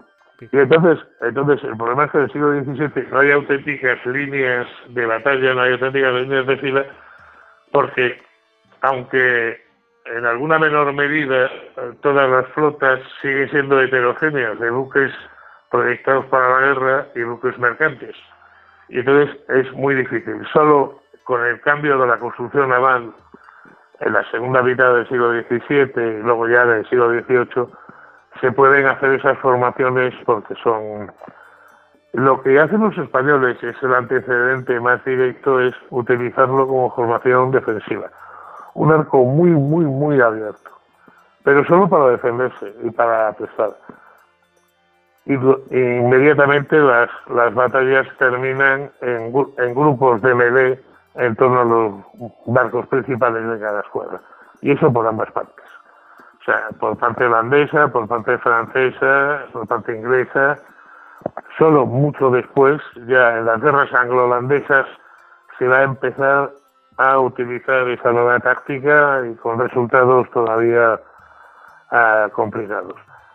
En esta guerra, eh, la principal arma con la que cuentan mm, nuestros enemigos no son eh, las tácticas y tal, sino el uso de brulotes, de embarcaciones incendiarias. Eso, tanto los franceses como los ingleses como los holandeses. Si hubieran sido tan superiores en artillería y en disposiciones tácticas, no hubieran tenido que recurrir a eso, que al fin y al cabo es sacrificar barcos propios por más que se utilizaban normalmente barcos viejos o tal, y exponer a las dotaciones a cualquier desastre, ¿no? Pero es curioso si utilizaban tanto eso y lo utilizan hasta el final en las dunas o en el desastre poco anterior de Guetaria, es porque otros sistemas no daban buen resultado. Así que eso de la superioridad artillera, táctica, hay que dejarlo muy, muy, muy bajo sospecha porque en absoluto se ve que se cumpla. Y lo curioso es que en montones de ocasiones siguen recurriendo a la vieja táctica de combate cercano y del abordaje y suele suceder que en, esas situaciones pues, la superioridad española era, era evidente. Pero vamos, hay un combate muy curioso, que es el combate de Cabañas, cuando la flota de tierra firme del almirante Ibarra encuentra, se encuentra con una flota holandesa muy superior. Y es curioso, es en 1630 y pocos, eh, los holandeses atacan a la española buscando el abordaje y los españoles se defienden en línea y los españoles al final consiguen la victoria por defenderse en línea, estrechando los espacios y rechazando a los que quieren combatir de cerca y a la abordaje. Es curioso, es la última gran victoria española sobre los holandeses y en ella están cambiados los papeles. Los españoles, como son muy inferiores, se defienden en Libia y los holandeses, sintiéndose muy superiores, atacan, atacan a la española y pierden. En Pernambuco, también llamado los abrojos, o Kendo les vence con el mismo esquema. El desplegado en línea y los holandeses atacando a, la española. Es, curioso cómo se construyen mitos y leyendas que luego no tienen ningún apoyo en la realidad de los hechos. Mm, cuando a lo mejor eh, tanto unos como otros lo utilizaban según les conviniera, ¿no? Lógicamente. y, y eh, si acaso eh, a los españoles, yo no sé si es por algún alguna cuestión ética o, tal, eh, nos cuesta mucho adoptar lo de los buques incendiarios. Lo hacemos tarde, mal y a desgana, cuando era un remedio evidente. Pero todos nuestros enemigos los utilizan extensivamente y es cuando obtienen la victoria suele ser gracias a ellos. Es curioso, y es una cosa de la que no citan. Porque claro, recuerda demasiado a los kamikazes, a soluciones desesperadas. sí. Eh, no, eh, la misma Invencible, eh, la única derrota que tiene realmente, es el combate de Gravelinas, es cuando están anclados en la rada de Calais, en Puerto Francés. Están anclados y los ingleses sacrifican ocho barcos, lo llenan de materias encendidas y lo lanzan contra la escuadra no, no alcanzan a ningún barco español, pero el miedo hace que la Armada Invencible pierda la formación, haya grupos, barcos que se queden aislados, tal, y lo que permite un ataque inglés, porque no se atrevían a atacar contra la formación de los españoles. Y eso sigue pasando luego mucho tiempo después incluso en las dunas, cuando solo salen 21 navíos españoles a luchar contra 150 holandeses, utilizan los brotes. Y de hecho queman eh, segundo barco más importante de los que le quedan ahoguando eh, con los brotes. Es decir, eh, probablemente porque fuera la opción más barata, la, que menos te costaba en términos de, de combate y de bajas pero también demuestra que nos tenían bastante miedo si no hubieran atacado de otra manera muy distinta. Por ejemplo, como atacó Nelson en Plaza Sí, si no hubieran atacado de manera más directa, ¿no? A, intentar romper la formación enemiga. Sí, sí, pero no se le ocurre lanzar bancos incendiarios, ¿no? Sabe, sabe que la artillería franco-española no, no es buena y que se puede arriesgar a sufrir bajas y daños sin que sea nada decisivo. Sin embargo, dos siglos antes eh, no lo tenían tan claro. sí, por algo sería, ¿no? Por algo eh, sería. No, no, hay ejemplos hay, ¿no? Porque mm, que no solamente es eh, la artillería, sino también el fuego que, le, que, le, pueden hacer la, tripulación desde arriba. Ya se vio en varias, varias batallas, bueno, la, propia de San Miguel, ¿no? En las terceras, que se, que se ve que, ojo, cuidado, porque si te acercas, pues puedes sufrir las consecuencias. Em, y en el tema de, construcción naval, eh, ¿hay algún tipo de evolución durante este tiempo o realmente los cambios gordos van a venir posteriormente? Hay, mucho, hay mucho. Lo que pasa es que muy poco conocido y muy poco valorado. El problema no es tanto la calidad como la cantidad. En esta época hay varias ordenanzas sucesivas de cómo se debe construir los barcos de guerra en España y hay todo un proceso de investigación y de mejora. Muy curioso y todavía merecería la pena estudiarse más. Por ejemplo, en esta época es cuando surge la fragata. La fragata como tal, como buque más ligero que el galeón o que el navío y que sirve como exploradora, como mensajera para combatir a los corsarios enemigos. Y la fragata es una experimentación que ha empezado ya con los bazanes, Álvaro Padre y Álvaro Hijo, y que se sigue y que se completa en los puertos flamencos de España, en el Flandes español, utilizando también eh, tecnología propia de esos puertos. Las primeras fragatas son del mundo son las de la Armada de Dunkerque. No hay más que ver como la palabra es, es española y ha pasado a las demás marinas es curioso. Quedan temidísimas. La, la Escuela Española de Dunkerque, los marinos solían ser belgas, diríamos hoy, y los soldados seguían siendo normalmente españoles, aunque también hubo muchos comandantes españoles en ella y, marineros. Eran, eh, de hecho, la punta de lanza. Primero, porque los barcos eran muy nuevos, sorprendentemente veloces, ágiles, bien artillados por su tamaño y porque además, eh, bueno, es una especie de selección darwinista, ¿no? Ellos estaban en los puertos al lado de Holanda y eran los enemigos de religión. Curiosamente eran flamencos, no balones. Los balones alistaban más en el ejército, los de franceses en el ejército. Pero los de holandesa y católicos se alistaban más en la marina. Y esta gente con la puntuación española, se convierten en la punta de lanza de las armadas españolas en el siglo XVII, que se han escrito varios libros sobre ellos y que fueron, una auténtica plaga, o sea, una auténtica plaga, tanto para los ingleses como para los holandeses.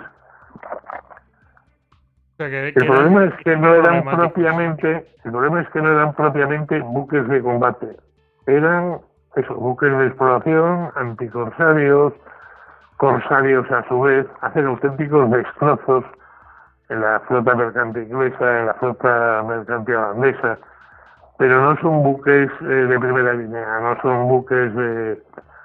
Y ahí lo que nos falla no es tanto el modelo del buque que hagamos, como que eran pocos, que la mayoría seguían siendo mercantes buscando lo barato. De hecho, la, el, el galeón de Oquendo en las dunas eh, que era el Santiago, era un barco muy grande para la época, eh, llega a Madrid con más de 1.500 cañonazos en el casco. Y, luego, volvió a España. Y aguanta, ¿no? Y luego, volvió a España. Con pero, eso era un barco en el casco. pero eso era un barco hecho profesional. También hecho estaba, porque mm, en el siglo XVIII el gran tratadista naval, que fue el Marqués de la Victoria, mm, decía que un navío del siglo XVIII eh, tenía serios problemas cuando había recibido 150 cañonazos. Hombre, es cierto que los calibres y la potencia del siglo XVIII era mayor, pero también es cierto que los navíos del siglo XVIII eran bastante más fuertes que los galeones de la primera mitad del XVII. El que aguantara 1.500 cañonazos significa que era un barco muy bien hecho y muy fuerte. Otra cosa es que casi todos los demás eran mercantes antillados o tal, o eran fragatas que eran muy buenas para atacar al tráfico enemigo, o para pillar corsarios, pero no eran auténticos buques de combate. Pues, hombre, recibir 1500 cañonazos, la verdad es que no, eso es fuera de lo común totalmente. Y, vamos, a, mm, por mucho que sean mucho mejores los cañones del siglo XVIII, pero no ha mejorado 10 veces más, ¿no? La, la potencia. Entonces, la verdad es que tiene muchísimo mérito. Es que, es, que es, la mentalidad de esta gente. Eh, piensa que incluso en tierra los tercios en época de paz se reformaban, es decir, se despedía la gente y solo quedaba un cuadro fijo muy pequeñito. Y con los hermanos pasaba lo mismo, se reclutaban para una misión concreta y luego pues todo el mundo volvía a sus ocupaciones normales, mercantes o pesqueras o lo que fuera. Sí, sí, sí. No, quiero decir, no es la, la idea que tenemos ahora de ejércitos permanentes que se pueden reforzar en caso de guerra, pero que ya existen de barcos diseñados. Eso es, eso es bastante más posterior, eso ya es más del siglo XVIII. Por eso lo de armar, ¿no? Una flota, armaban una flota y de ahí la armada, ¿no? La armaban. Eh, claro, porque era, pues eso, eh, cogían barcos mercantes y los armaban y lo preparaban para, para crear una flota y mandarla. una escuadra o lo que fuera bueno, incluso en el 18 tú sabes, y bueno, y es eh, comúnmente sabido que los marineros no estaban encuadrados, se les movilizaba en todas las flotas, ¿eh? en Inglaterra, en Francia, en España, a los marineros solo se les movilizaba en caso de guerra. Y mientras había paz, los navíos estaban desarmados en los arsenales, les habían vaciado de todo y no podían ni navegar. Y solo se activaban cuando había guerra no había la idea de ahora de que, salvo reparaciones o modernizaciones, un barco tiene que estar operativo constantemente, ¿no? Sí. Se dejaba un mínimo, además de vacaciones pequeñitas y baratas para guardacostas y tal, y, el resto, los arsenales, les habían quitado hasta el la artillería, toda la carga, vacío para que se conservaran mejor, y solo se armaban, es decir, se les de todo, desde los mástiles, los cables y todo, los cañones, todo, cuando iba a estar en la guerra se movilizaba, si no el barco estaba ahí tan tranquilo, fondeado y, sin una persona a bordo. Es que, es que son mentalidades distintas, efectivamente. Sí, sí. Em, te, iba a preguntar, ya curiosidad, ¿no? Eh, pero claro, eso tardaba, es que eh, por eso de las mentalidades distintas, ¿no? Dices, a mí me encantaría tener mm, los barcos disponibles en el menor tiempo posible. ¿Cuánto se tardaría de poner, me da igual el siglo, ¿eh? si es en el 18, pues eh, en poner en activo un barco que está desactivado, ¿no? Que lo tienen ahí preparado para cuando haya que activarlo. ¿Cuánto tardarían en ponerlo en servicio? Depende de cómo subiera el barco si además había que hacer reparaciones en el casco, que podía ser, o hacer otras cosas, pero sí que se tardaba. Entre movilizar a la marinería y poner en servicio los barcos, incluso en el siglo XVIII eh, se tardaba bastante. Pero, pero vamos, que es, es, muy curioso porque, claro, en el siglo XVI y XVII la burocracia estatal estaba mucho menos desarrollada en todas partes. Y entonces es difícil muchas veces rastrear. En el siglo XVIII se puede hacer, se puede hacer razonablemente, eh, saber eh, cuántos barcos tenía la Armada en cualquier año, y cuántos estaban en activo, y cuántos estaban en reserva, o desarmados. En el siglo XVII es muy complicado, porque como son mercantes y de cualquier procedencia, lo mismo son presas hechas al enemigo, que un barco, yo que sé, de Ragusa que pasaba por ahí y lo embargan, o un barco polaco. O sea, si es que tenemos comercio con todo el mundo. Y entonces, eh, a veces es dificilísimo decir este barco de dónde sale. Aparte de que a veces cambiaban incluso de nombre, claro.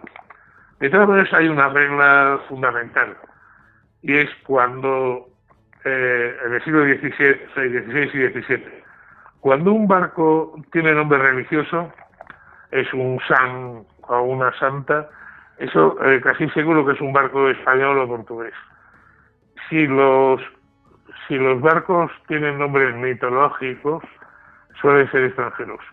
Y lo que veis es que con mucha frecuencia, no la primera línea de combate, que sí, son galeones del rey, pero con mucha frecuencia los barcos extranjeros que se llaman el delfín de no sé qué, o el grifón, o la regazona, el precio ese que parece que hay en Galicia de uno de los barcos del Invencible, pues son italianos, o holandeses, o alemanes, los puertos de la Hansa, o daneses, o hasta ingleses.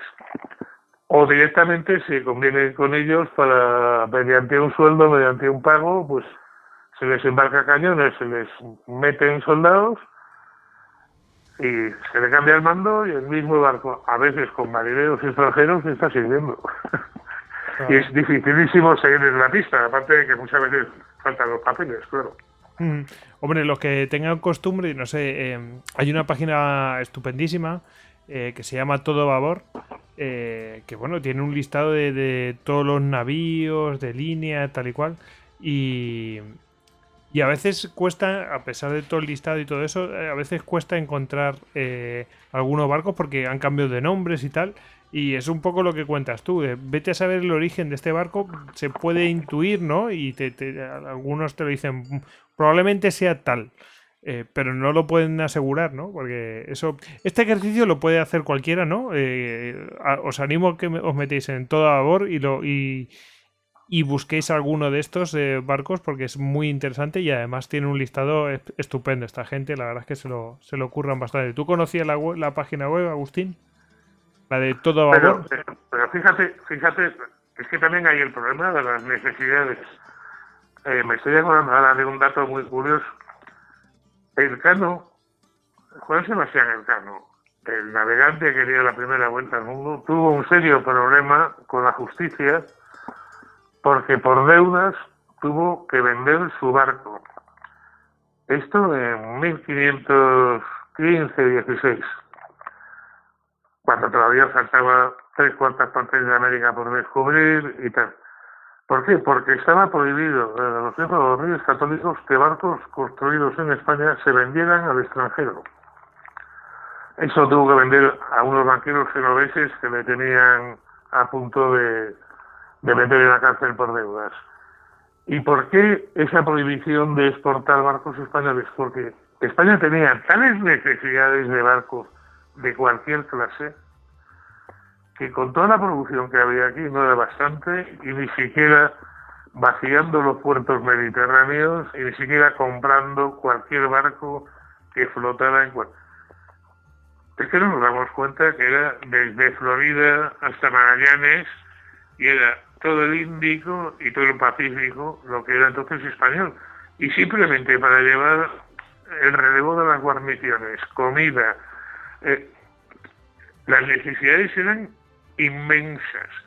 Y estamos, no nos olvidemos que aparte de que España, eh, como todos los demás países, no, no tenía la capacidad para proveer esa es que todavía estamos ante una revolución industrial y los barcos se hacían artesanalmente.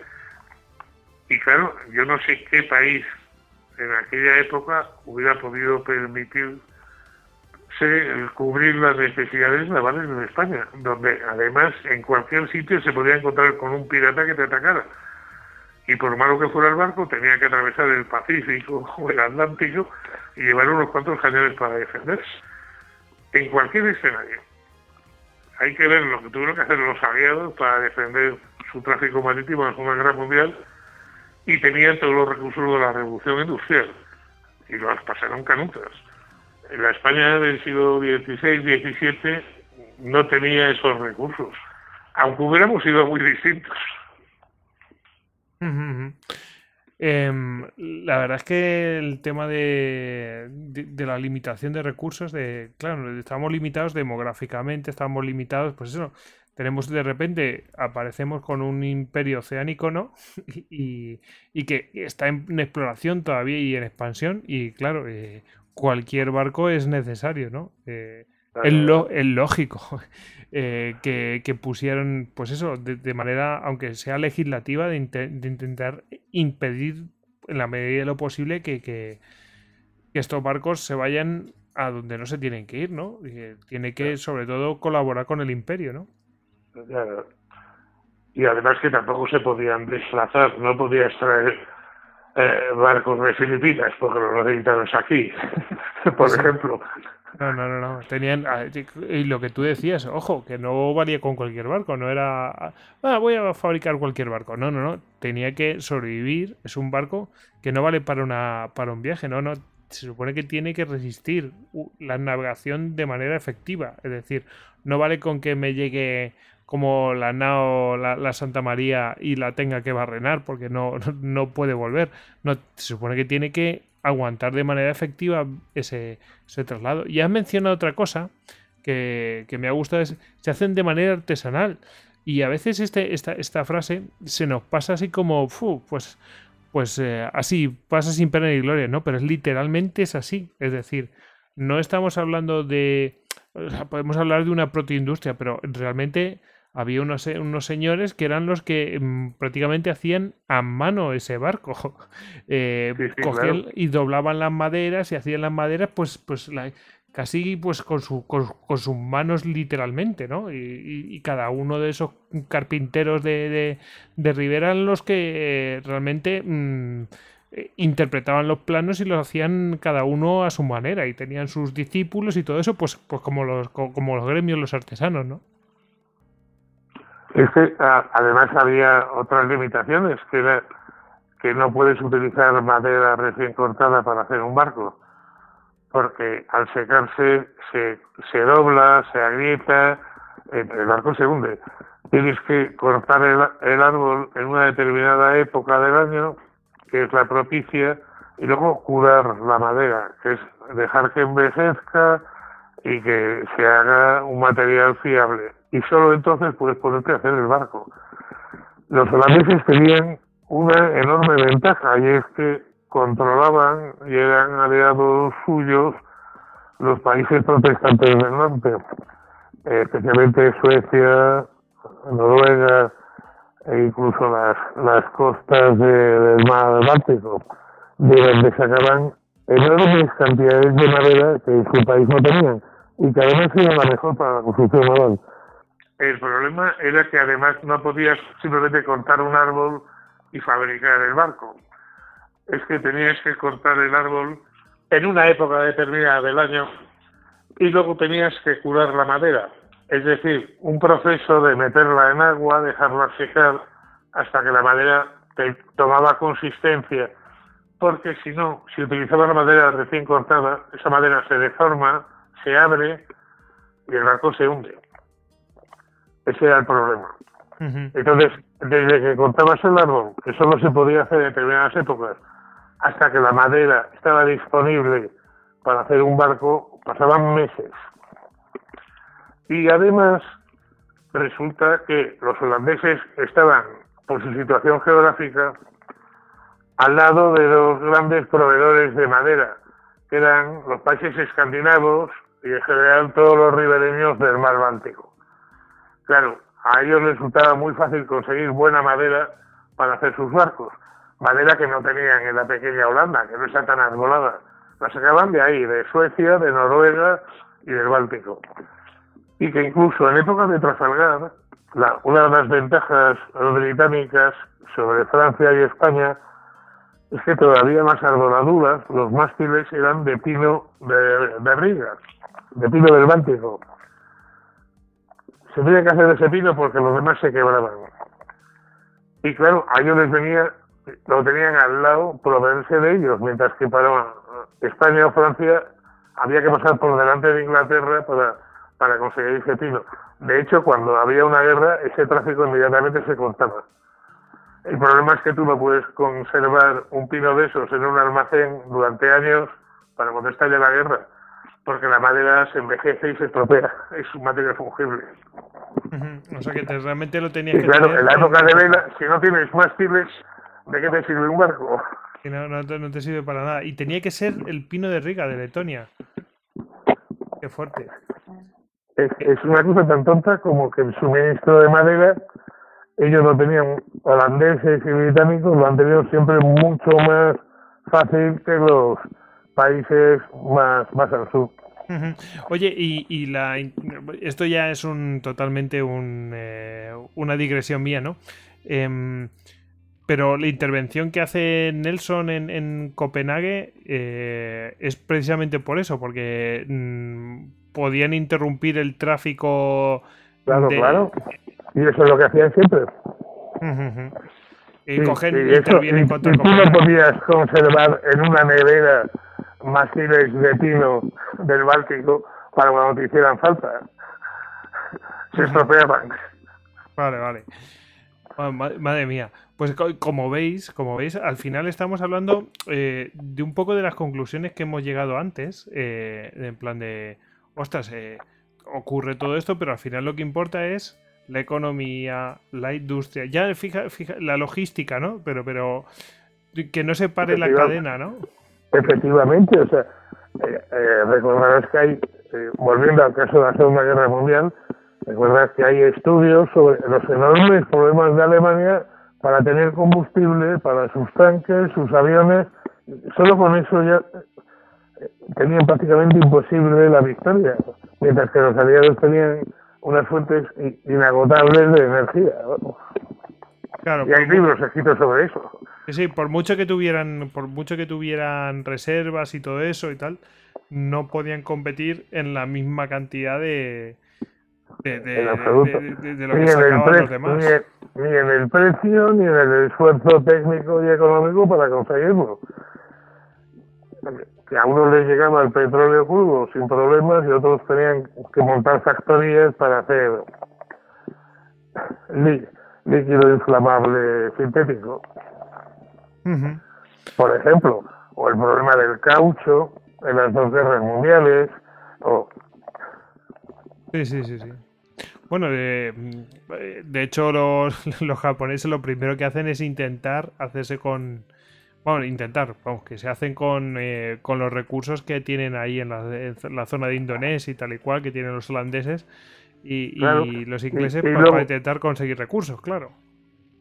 Y luego, el problema que teníamos los españoles, que a lo mejor teníamos algún recurso, pero y hasta que llegaba a Japón, los convoyes con el petróleo de, de Indonesia o de Malasia o con el caucho. Esa es otra. Sí, lo tienes, pero tienes que transportarlo.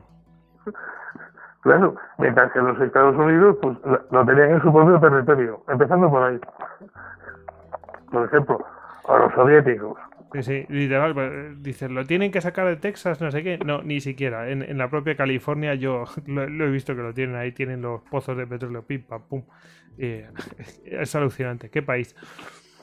Eh, bueno, pues eh, no, sé si quieres comentar algo más, algún aspecto que quieras comentar, Agustín. Como nosotros este programa realmente lo hacemos, eh, Agustín y yo estamos aquí conversando de, de las cosas que realmente mm, vemos eh, destacadas, estamos teniendo una conversación muy agradable. Eh, eh, así que lo que lo que tú me digas, ¿quieres tratar algún tema así en no, lo único, no, lo único es contribuir a, que mi libro intenta contribuir a deshacer esa especie de sucursal de la leyenda negra que dice que bueno que los españoles no éramos buenos marinos que estábamos atrasados técnicamente, eh, que estábamos atrasados también en la táctica, en fin. Eh, pero no es extrañar. En Inglaterra yo estoy convencido, en Gran Bretaña estoy convencido de que hacen ahora una encuesta entre la gente normal y más de la mitad seguirían diciendo que, que primero dio la vuelta al mundo fue Drake de hecho, la BBC nos sigue castigando con programas así. Claro, cuando, cuando alguno de, eh, de, ellos se entera que la primera vuelta al mundo la dio un español casi exactamente 60 años antes, se quedan sorprendidísimos porque nunca la han oído. Hombre, a nivel académico es, es difícil que, que puedan sostener esas cosas Pero a nivel popular, efectivamente, han creado una especie de leyenda rosada que, parece que... Y lo malo es que con tintes de, de racismo y con tintes eh, ligeramente supremacistas. Bueno, pues eh, Agustín, eh, vamos a meternos, si te parece, en la sección de bibliografía, que ya sabéis que la sección de bibliografía viene de manos de Ediciones Salamina. Por supuesto, mm, la razón de este programa es eh, justo traer el tema del que tú tratas en el, en el libro que, que acabas de publicar, el León contra la Jauría, batallas y campañas navales españolas. Esta es solamente la primera parte, que va de 1621 a 1640 y está editado por Ediciones Salamina. El autor, pues es el que con el que he estado conversando en este programa, ¿no? Agustín Ramón Rodríguez González. Bueno, eh, Agustín, dos preguntas te voy a hacer, pero la primera es eh, ¿cuál es tu motivación para hacer este libro?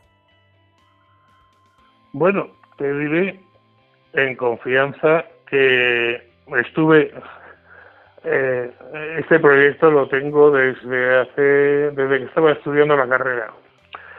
Pero bueno, pues luego derivé hacia otras épocas, de otros estudios y tal.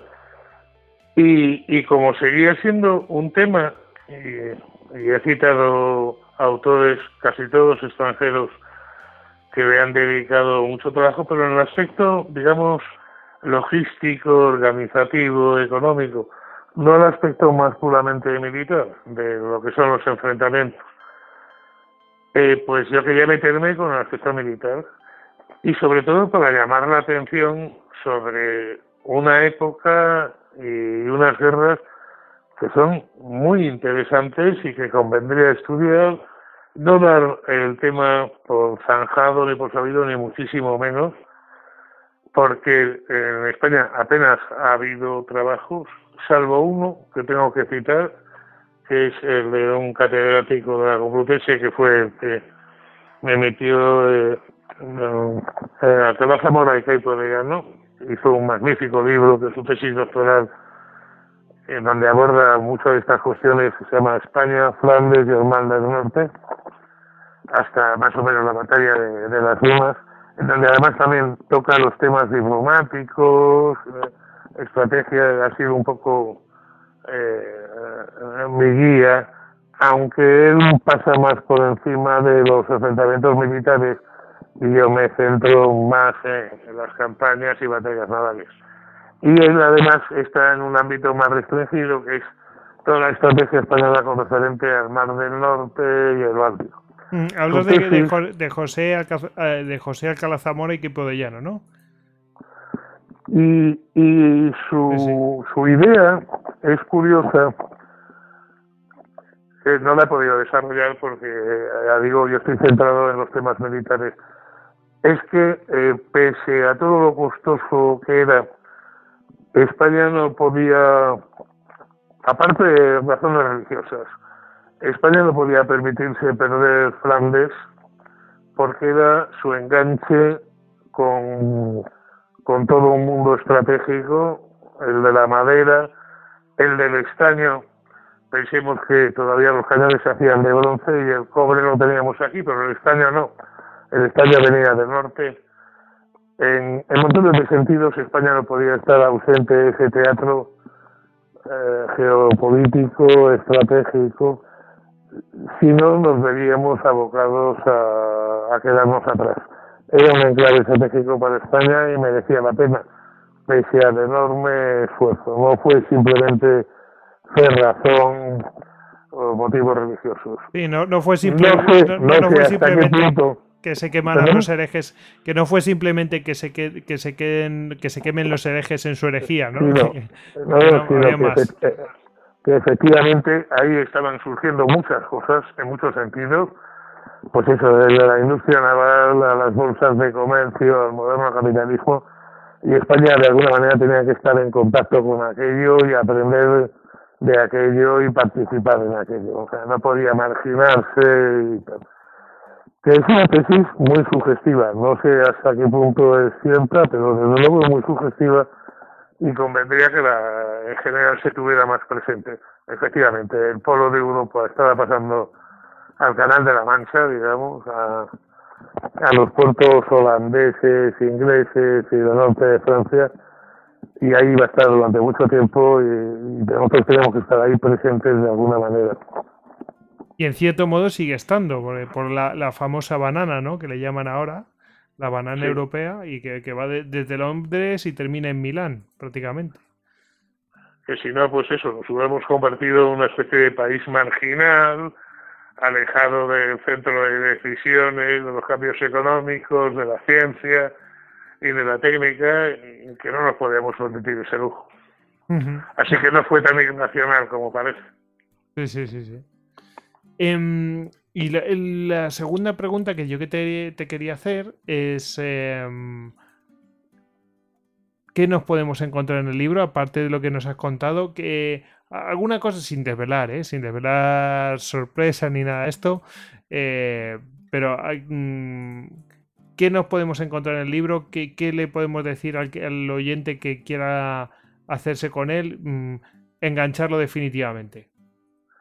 Bueno, pues eh, eh, contarle también escenarios secundarios que también los incluyo, como puede ser que, claro, la, guerra contra el Imperio Otomano y los corsarios berberizos continúa durante toda esta época.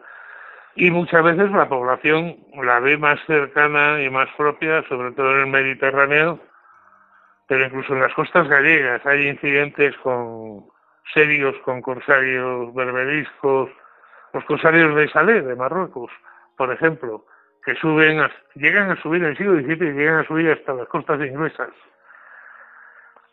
Y eso, por ejemplo, es un tema ah, muy curioso, como es muy curioso que sigue, claro, ya no hay lepantos, pero sigue habiendo una intensa guerra naval en el Mediterráneo entre españoles y otomanos. Es cuando, por ejemplo, una escuadra de galeras de noche y por sorpresa llega a bombardear Constantinopla. Eh, los efectos son eh, materiales son muy pequeños, pero el efecto moral de que galeras españolas lleguen a bombardear Constantinopla es sorprendente. O, todavía hay algunos grandes combates, o que el mismo Alonso de Contreras sea un capitán corsario que apresa barcos turcos en el Egeo, en las mismas garras del enemigo, que es otra historia que normalmente se nos olvida. Por ejemplo, que Alonso de Contreras no fue solo un soldado de tierra de los tercios, sino que fue un audaz corsario en el Mediterráneo, le dedica varios capítulos, y que incluso estuvo mandando galeones en, en América, como he contado antes. Que entonces es muy curioso y siempre me ha asombrado siempre me ha asombrado eh, la versatilidad de, de los militares españoles de entonces, que lo mismo luchaban en tierra que en mar, en el Mediterráneo con galeras que en el Atlántico con galeones. Lo mismo luchaban contra turcos que contra franceses, contra holandeses, en situaciones completamente distintas y eran sumamente flexibles, se adaptaban a todo y eran sumamente eficaces. Ahora mismo, en nuestro glorioso siglo XXI, cualquier profesional de la guerra requeriría cursillos intensísimos para adaptarse a, un tipo distinto de escenario, de enemigo, de tipo de guerra, y sin embargo ellos pasaban de uno a otro con una facilidad realmente pasmosa. O sea, desde López de Figueroa, por ejemplo, a, a Alonso de Contreras, que parecía que estaban dotados bien para cualquier clase de combate, en cualquier medio, en cualquier escenario. Es una cosa realmente sorprendente.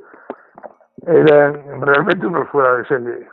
El mismo, el mismo Álvaro de Bazán, ¿no? Demuestra pericia en un escenario, en otro, en tierra o en el mar. O sea, hace incluso haciendo desembarco. Es decir, que Realmente, como tú dices, hay muchos ejemplos de, ese estilo que son así. Ahora mismo en el siglo XX, o sea, me refiero al siglo XX, ya estamos en el XXI.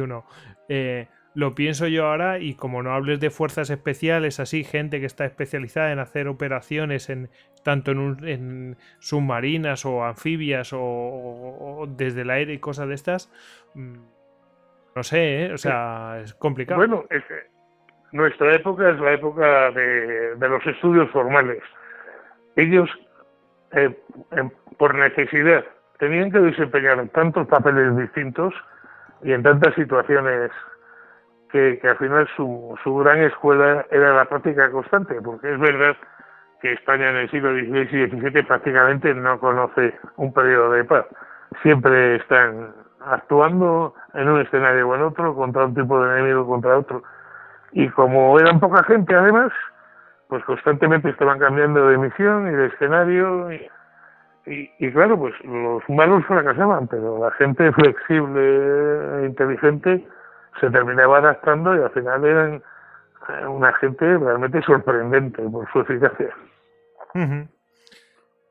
Bueno, bueno, pues eh, em, si te parece vamos a ir comentando otro, una serie de... Nada, aquí tengo una serie de anotaciones, ¿no? Relacionadas y la mayoría pues son cosas que ya hemos tratado aquí en Istocast. Pero bueno, yo creo que es como son episodios que los hemos ido mencionando a lo largo del capítulo, pues está, está bien tratarlo. Mirad, tenemos el Istocast 32, Armada Invencible, para tratar precisamente ese tema. También el Istocast 111 para tratar las polémicas de, las armada, de la Armada Invencible. Para que, si queréis adentrar más en ese aspecto, fenomenal el libro de Drake y la Invencible, Mitos Desvelados, de Agustín Ramón Rodríguez González, que también trata ese tema.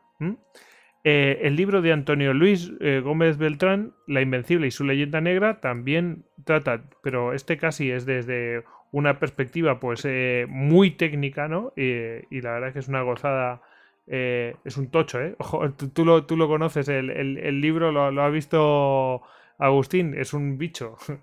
es enorme. Bueno, es un, es un tratado de ingeniería, básicamente, ¿no?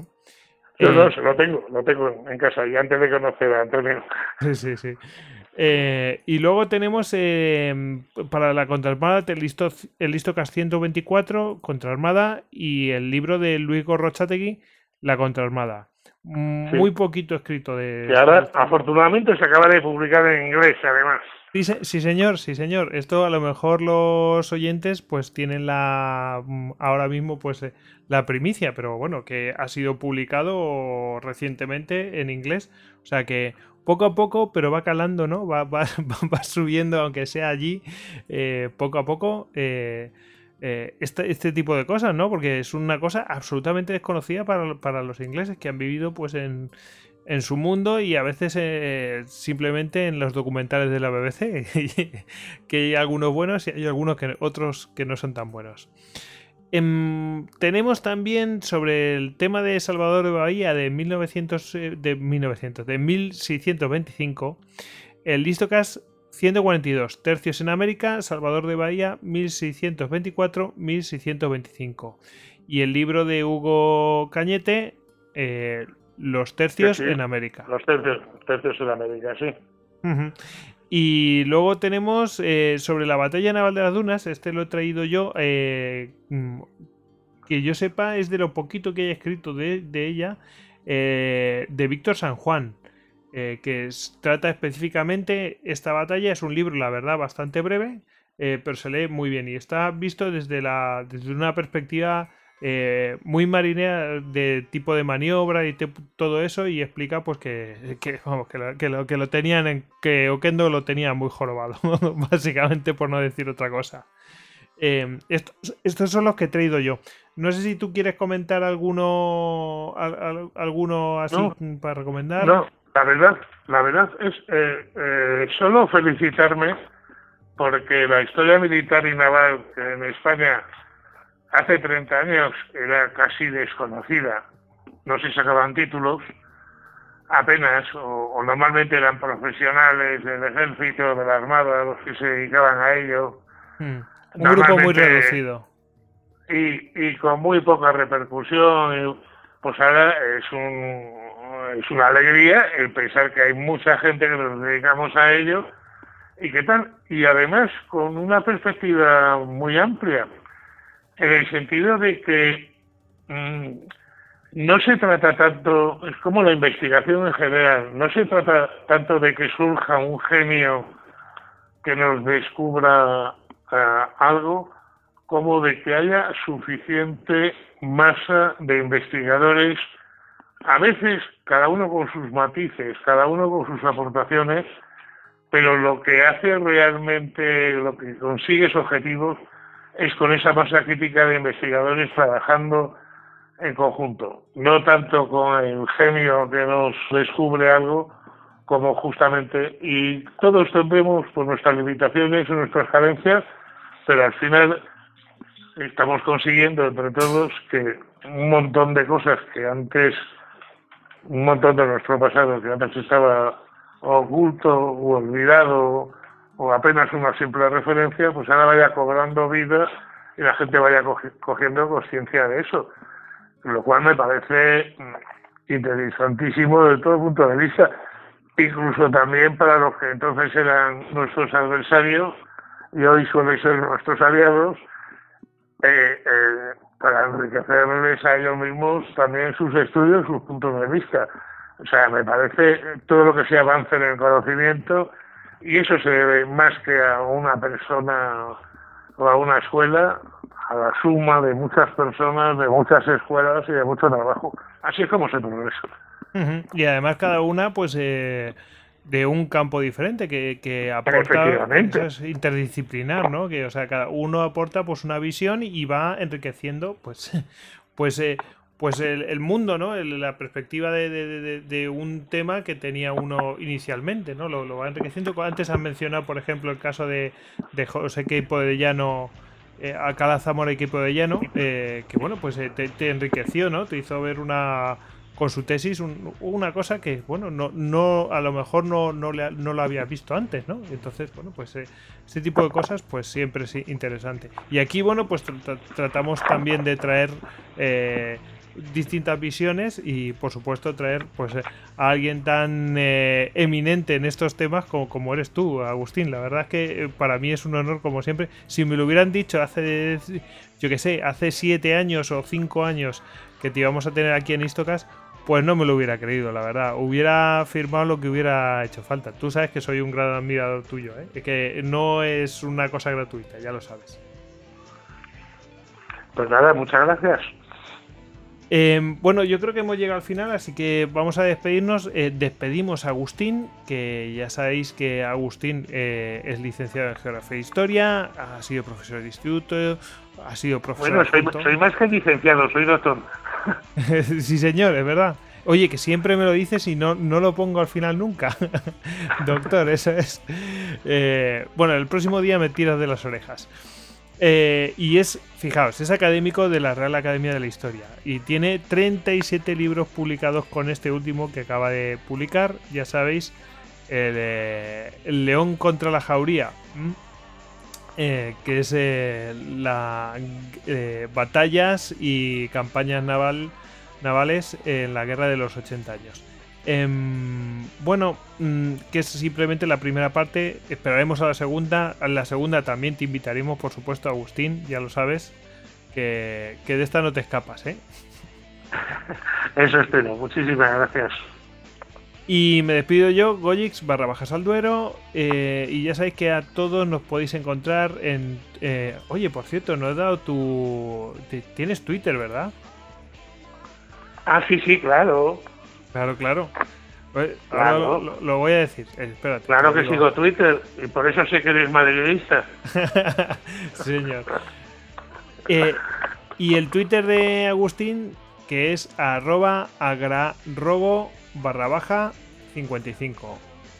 Arroba agrarrogo barra baja 55. Y a todos nosotros nos podéis encontrar en eh, Twitter, Facebook, Google Plus, Pinterest, Telegram, YouTube y bueno, y estamos también en Instagram. Eh, cualquier cosa que necesitéis en instagram.com, ahí nos podéis encontrar. Así que bueno, pues nada, eh, Agustín, venga, a despedirse ahora de todos los oyentes. Muchas gracias y, y que eso, que apenas con más. Eso, sí que sí. Venga. Un abrazo. hasta luego. Semper Fidelis.